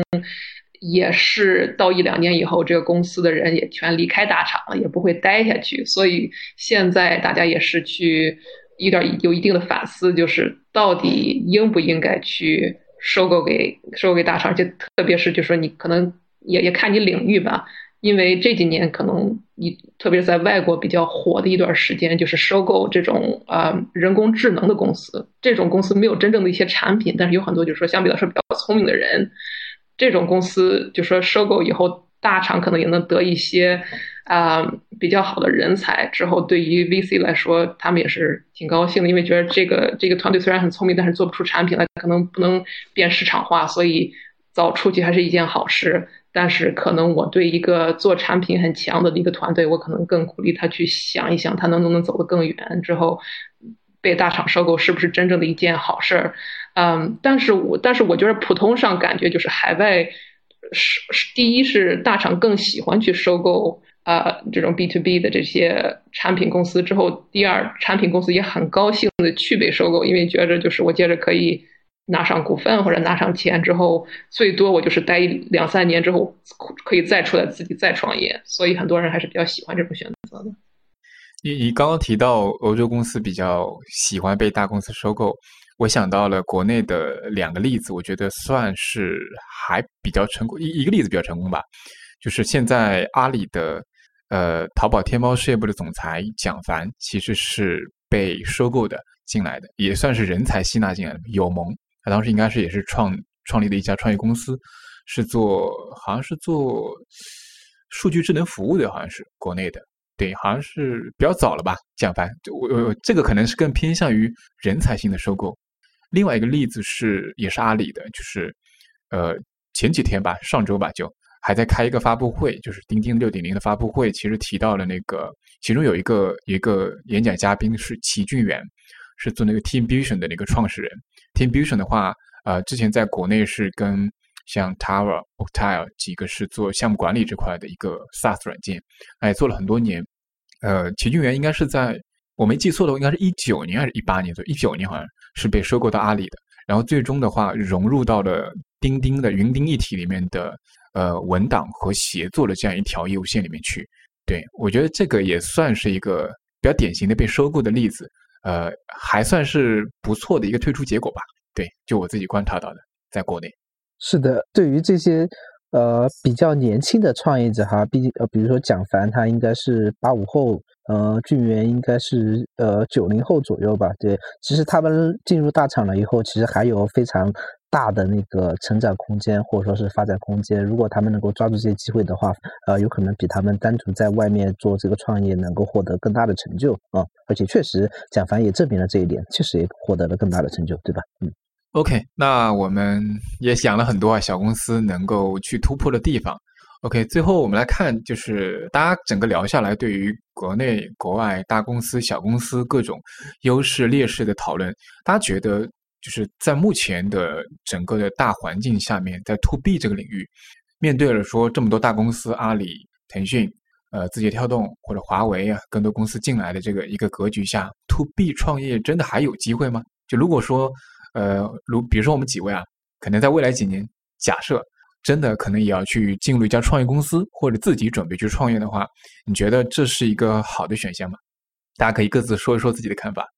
呃。就是需要深刻认识到的一点，就是真的是 to B 的领域跟 to C 的领域，呃，差别是非常大的。我觉得国内互联网人一个比较不好的文化或者说是心态，就是觉得可以指点江山，然后去指导别的行业做什么，因为看我们互联网多牛逼，看我们互联网赚了多少钱。就实际上真的要在 to B 领域做出非常好的东西来是。一个是很需要时间，然后还有就是很需要静下心来深入一个地方来做。嗯，对我，但但是我觉得这样的机会肯定是有的，尤其是在国内很多中小企业，可能他们的流程不是很完善，他们的这个整个企业的制度也是在逐渐的发展过程中，然后嗯。就可能会呃更多这样对软件或者对这种 SaaS 服务的需求，然后这部分需求现在的互联网大厂也非常难去满足，所以我觉得其中机会还是很大的。比较难的一点就是可能有一种有一种浮躁的情绪，感觉想要两三年能够做出点什么，然后能够赚钱，然后怎么怎么样，就非常难沉下来，然后来做一个呃，可能需要五六年才真的会有比较好的成果的一件事情。嗯嗯，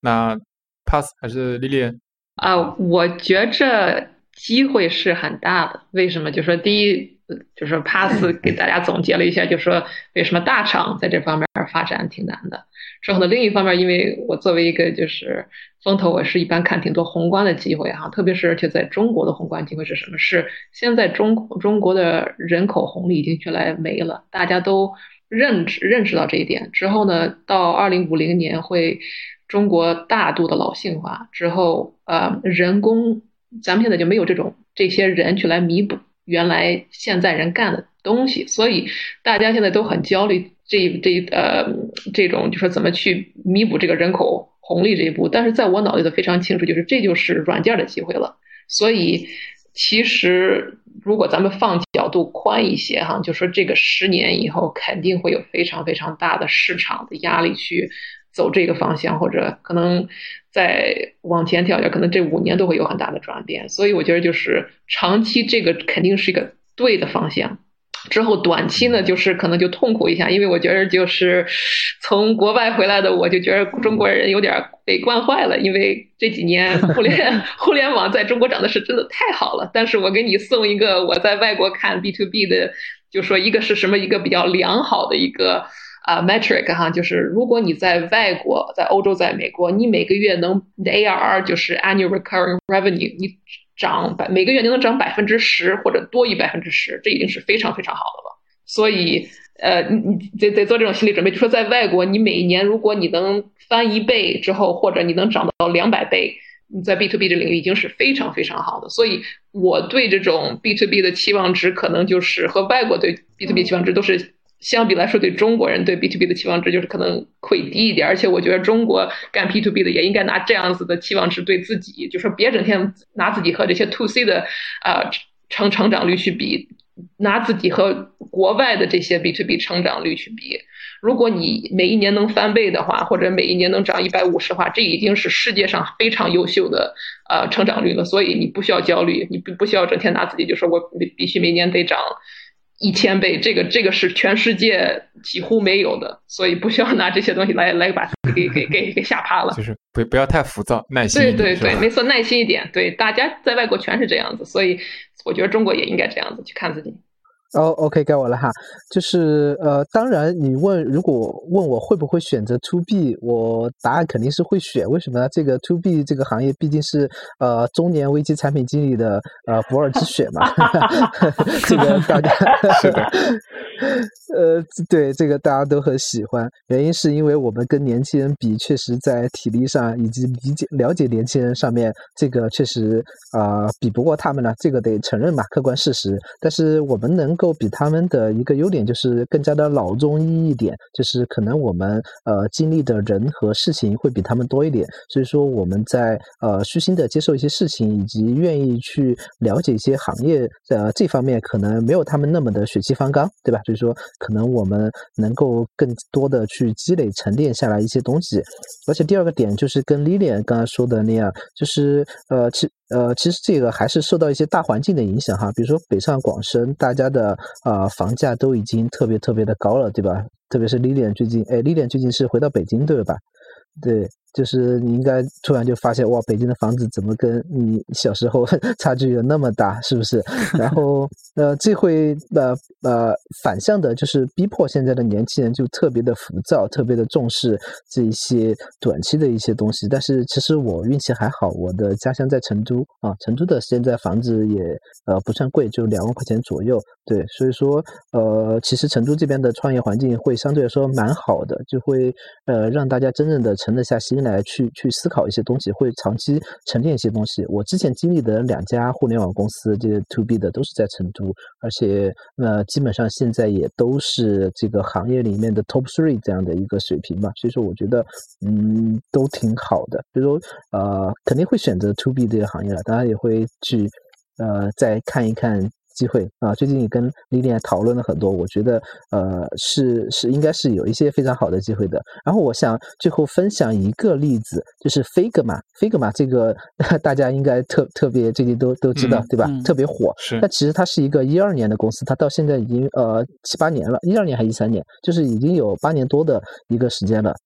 然后今年有一个呃年度的最佳的那个叫做呃设计行业的一个软件的评审，呃，一共好像是九个选项。还是多少个？然后飞科马吃了七个啊！最后，对，所以说，呃，以前前几年我们比较喜欢 Sketch，已经呃 已经看不到它了。所以说，这个变革是特别快的。然后在这个讲出来了以后，然后呃，Figma 的那个 CEO 就发了一个 Twitter，然后就是说，他说呃非常高兴能够获得这些奖项，获得大家的认可。然后他想分享一下他当年呃的用户对他的评价。然后他又截了一个当年别人的呃别人的一个评论的截图。那截图里面说，呃，如果这样的产品，呃，能够被大家喜欢的话，我就把这个键盘吃掉。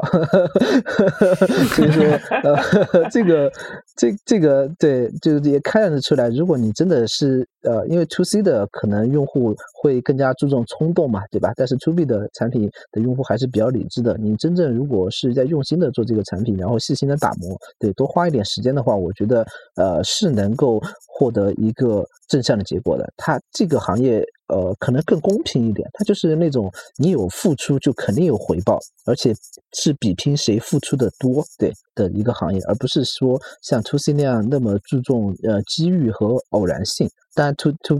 to C 呃 to B 你也不要押错宝了哈。如果你现在去 做一个什么，我举个例子，做一个寻呼机的 SaaS，那肯定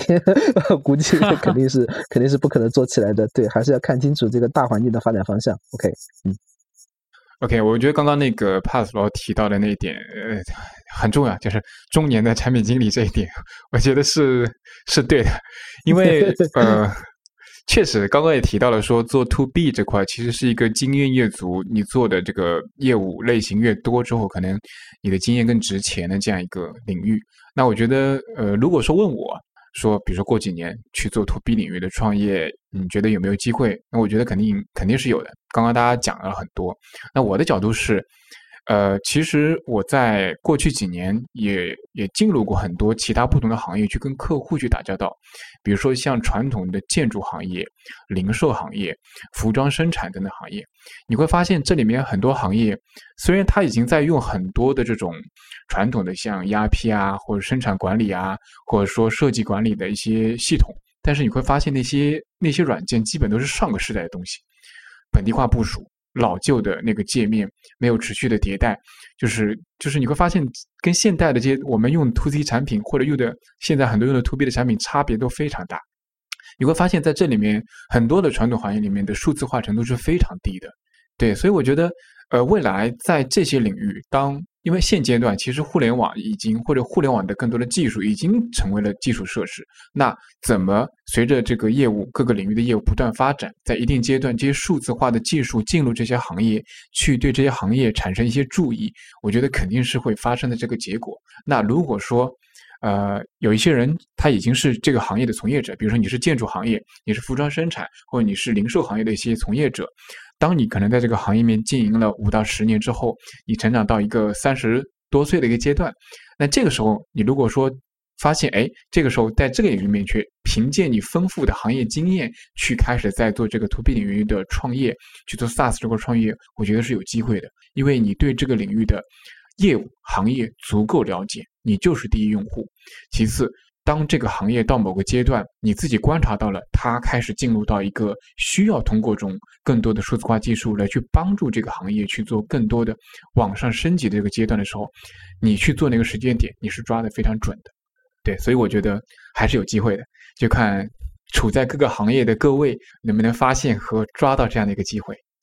呃，OK。这里的话，我会想到一个观点，我觉得未来的创业可能属于某类特殊的人群，叫做 VC 创业。什么叫做 VC 创业呢？就是因为 VC 的这些人，他其实呃，首先他会接触到很多的互联网公司哈，以及很多的 developer，对吧？他们有这方面的人脉。第二个方面的话，就是 VC 他除了看互联网，他还看一些其他的行业，他其实能够了解到就是哪些呃呃哪些啊领域里面是有机会的，对吧？只是说这些机会没有被我们的呃我们叫做信息化。然后呃，其实如果 VC 能够从中串这样的一个呃当一个红娘的角色来做这些事情的话，我觉得是非常好的。我举一个例子，真的是很好的例子，叫做 Once 啊，Once 的创始呃，他最近呃应该是收购了 Tower 吧，也是呃做的非常的好的。然后他们是做那个任务管理的。其实 Once 的创始人他以前是在诚信资本当那个投资人，对，然后的，然后他也是通过这种机会不断的看到，哎，很多公司或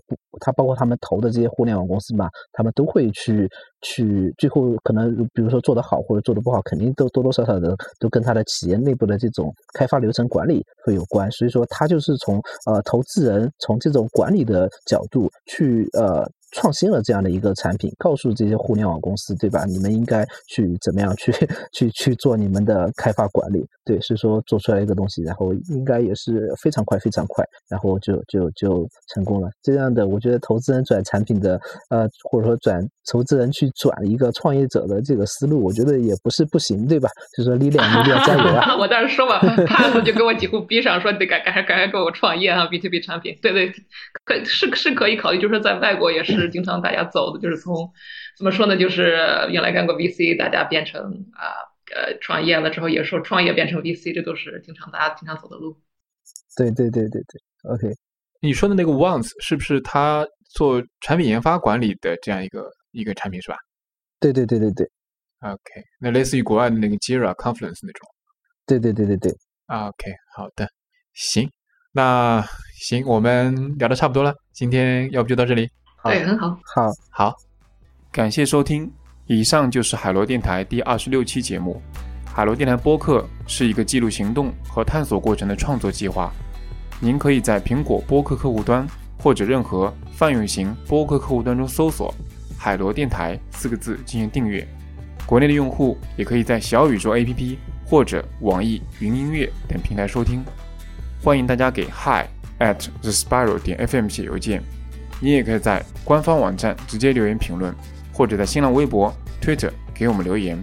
我们的微博是海螺电台 The Spiral，Twitter 账号是 Spiral Podcast。我们希望能通过海螺电台这档节目去实践在行动中快速迭代、螺旋式上升的这种理念，并逐渐发现和寻找到属于自己的道路。各位，下期再见，拜拜。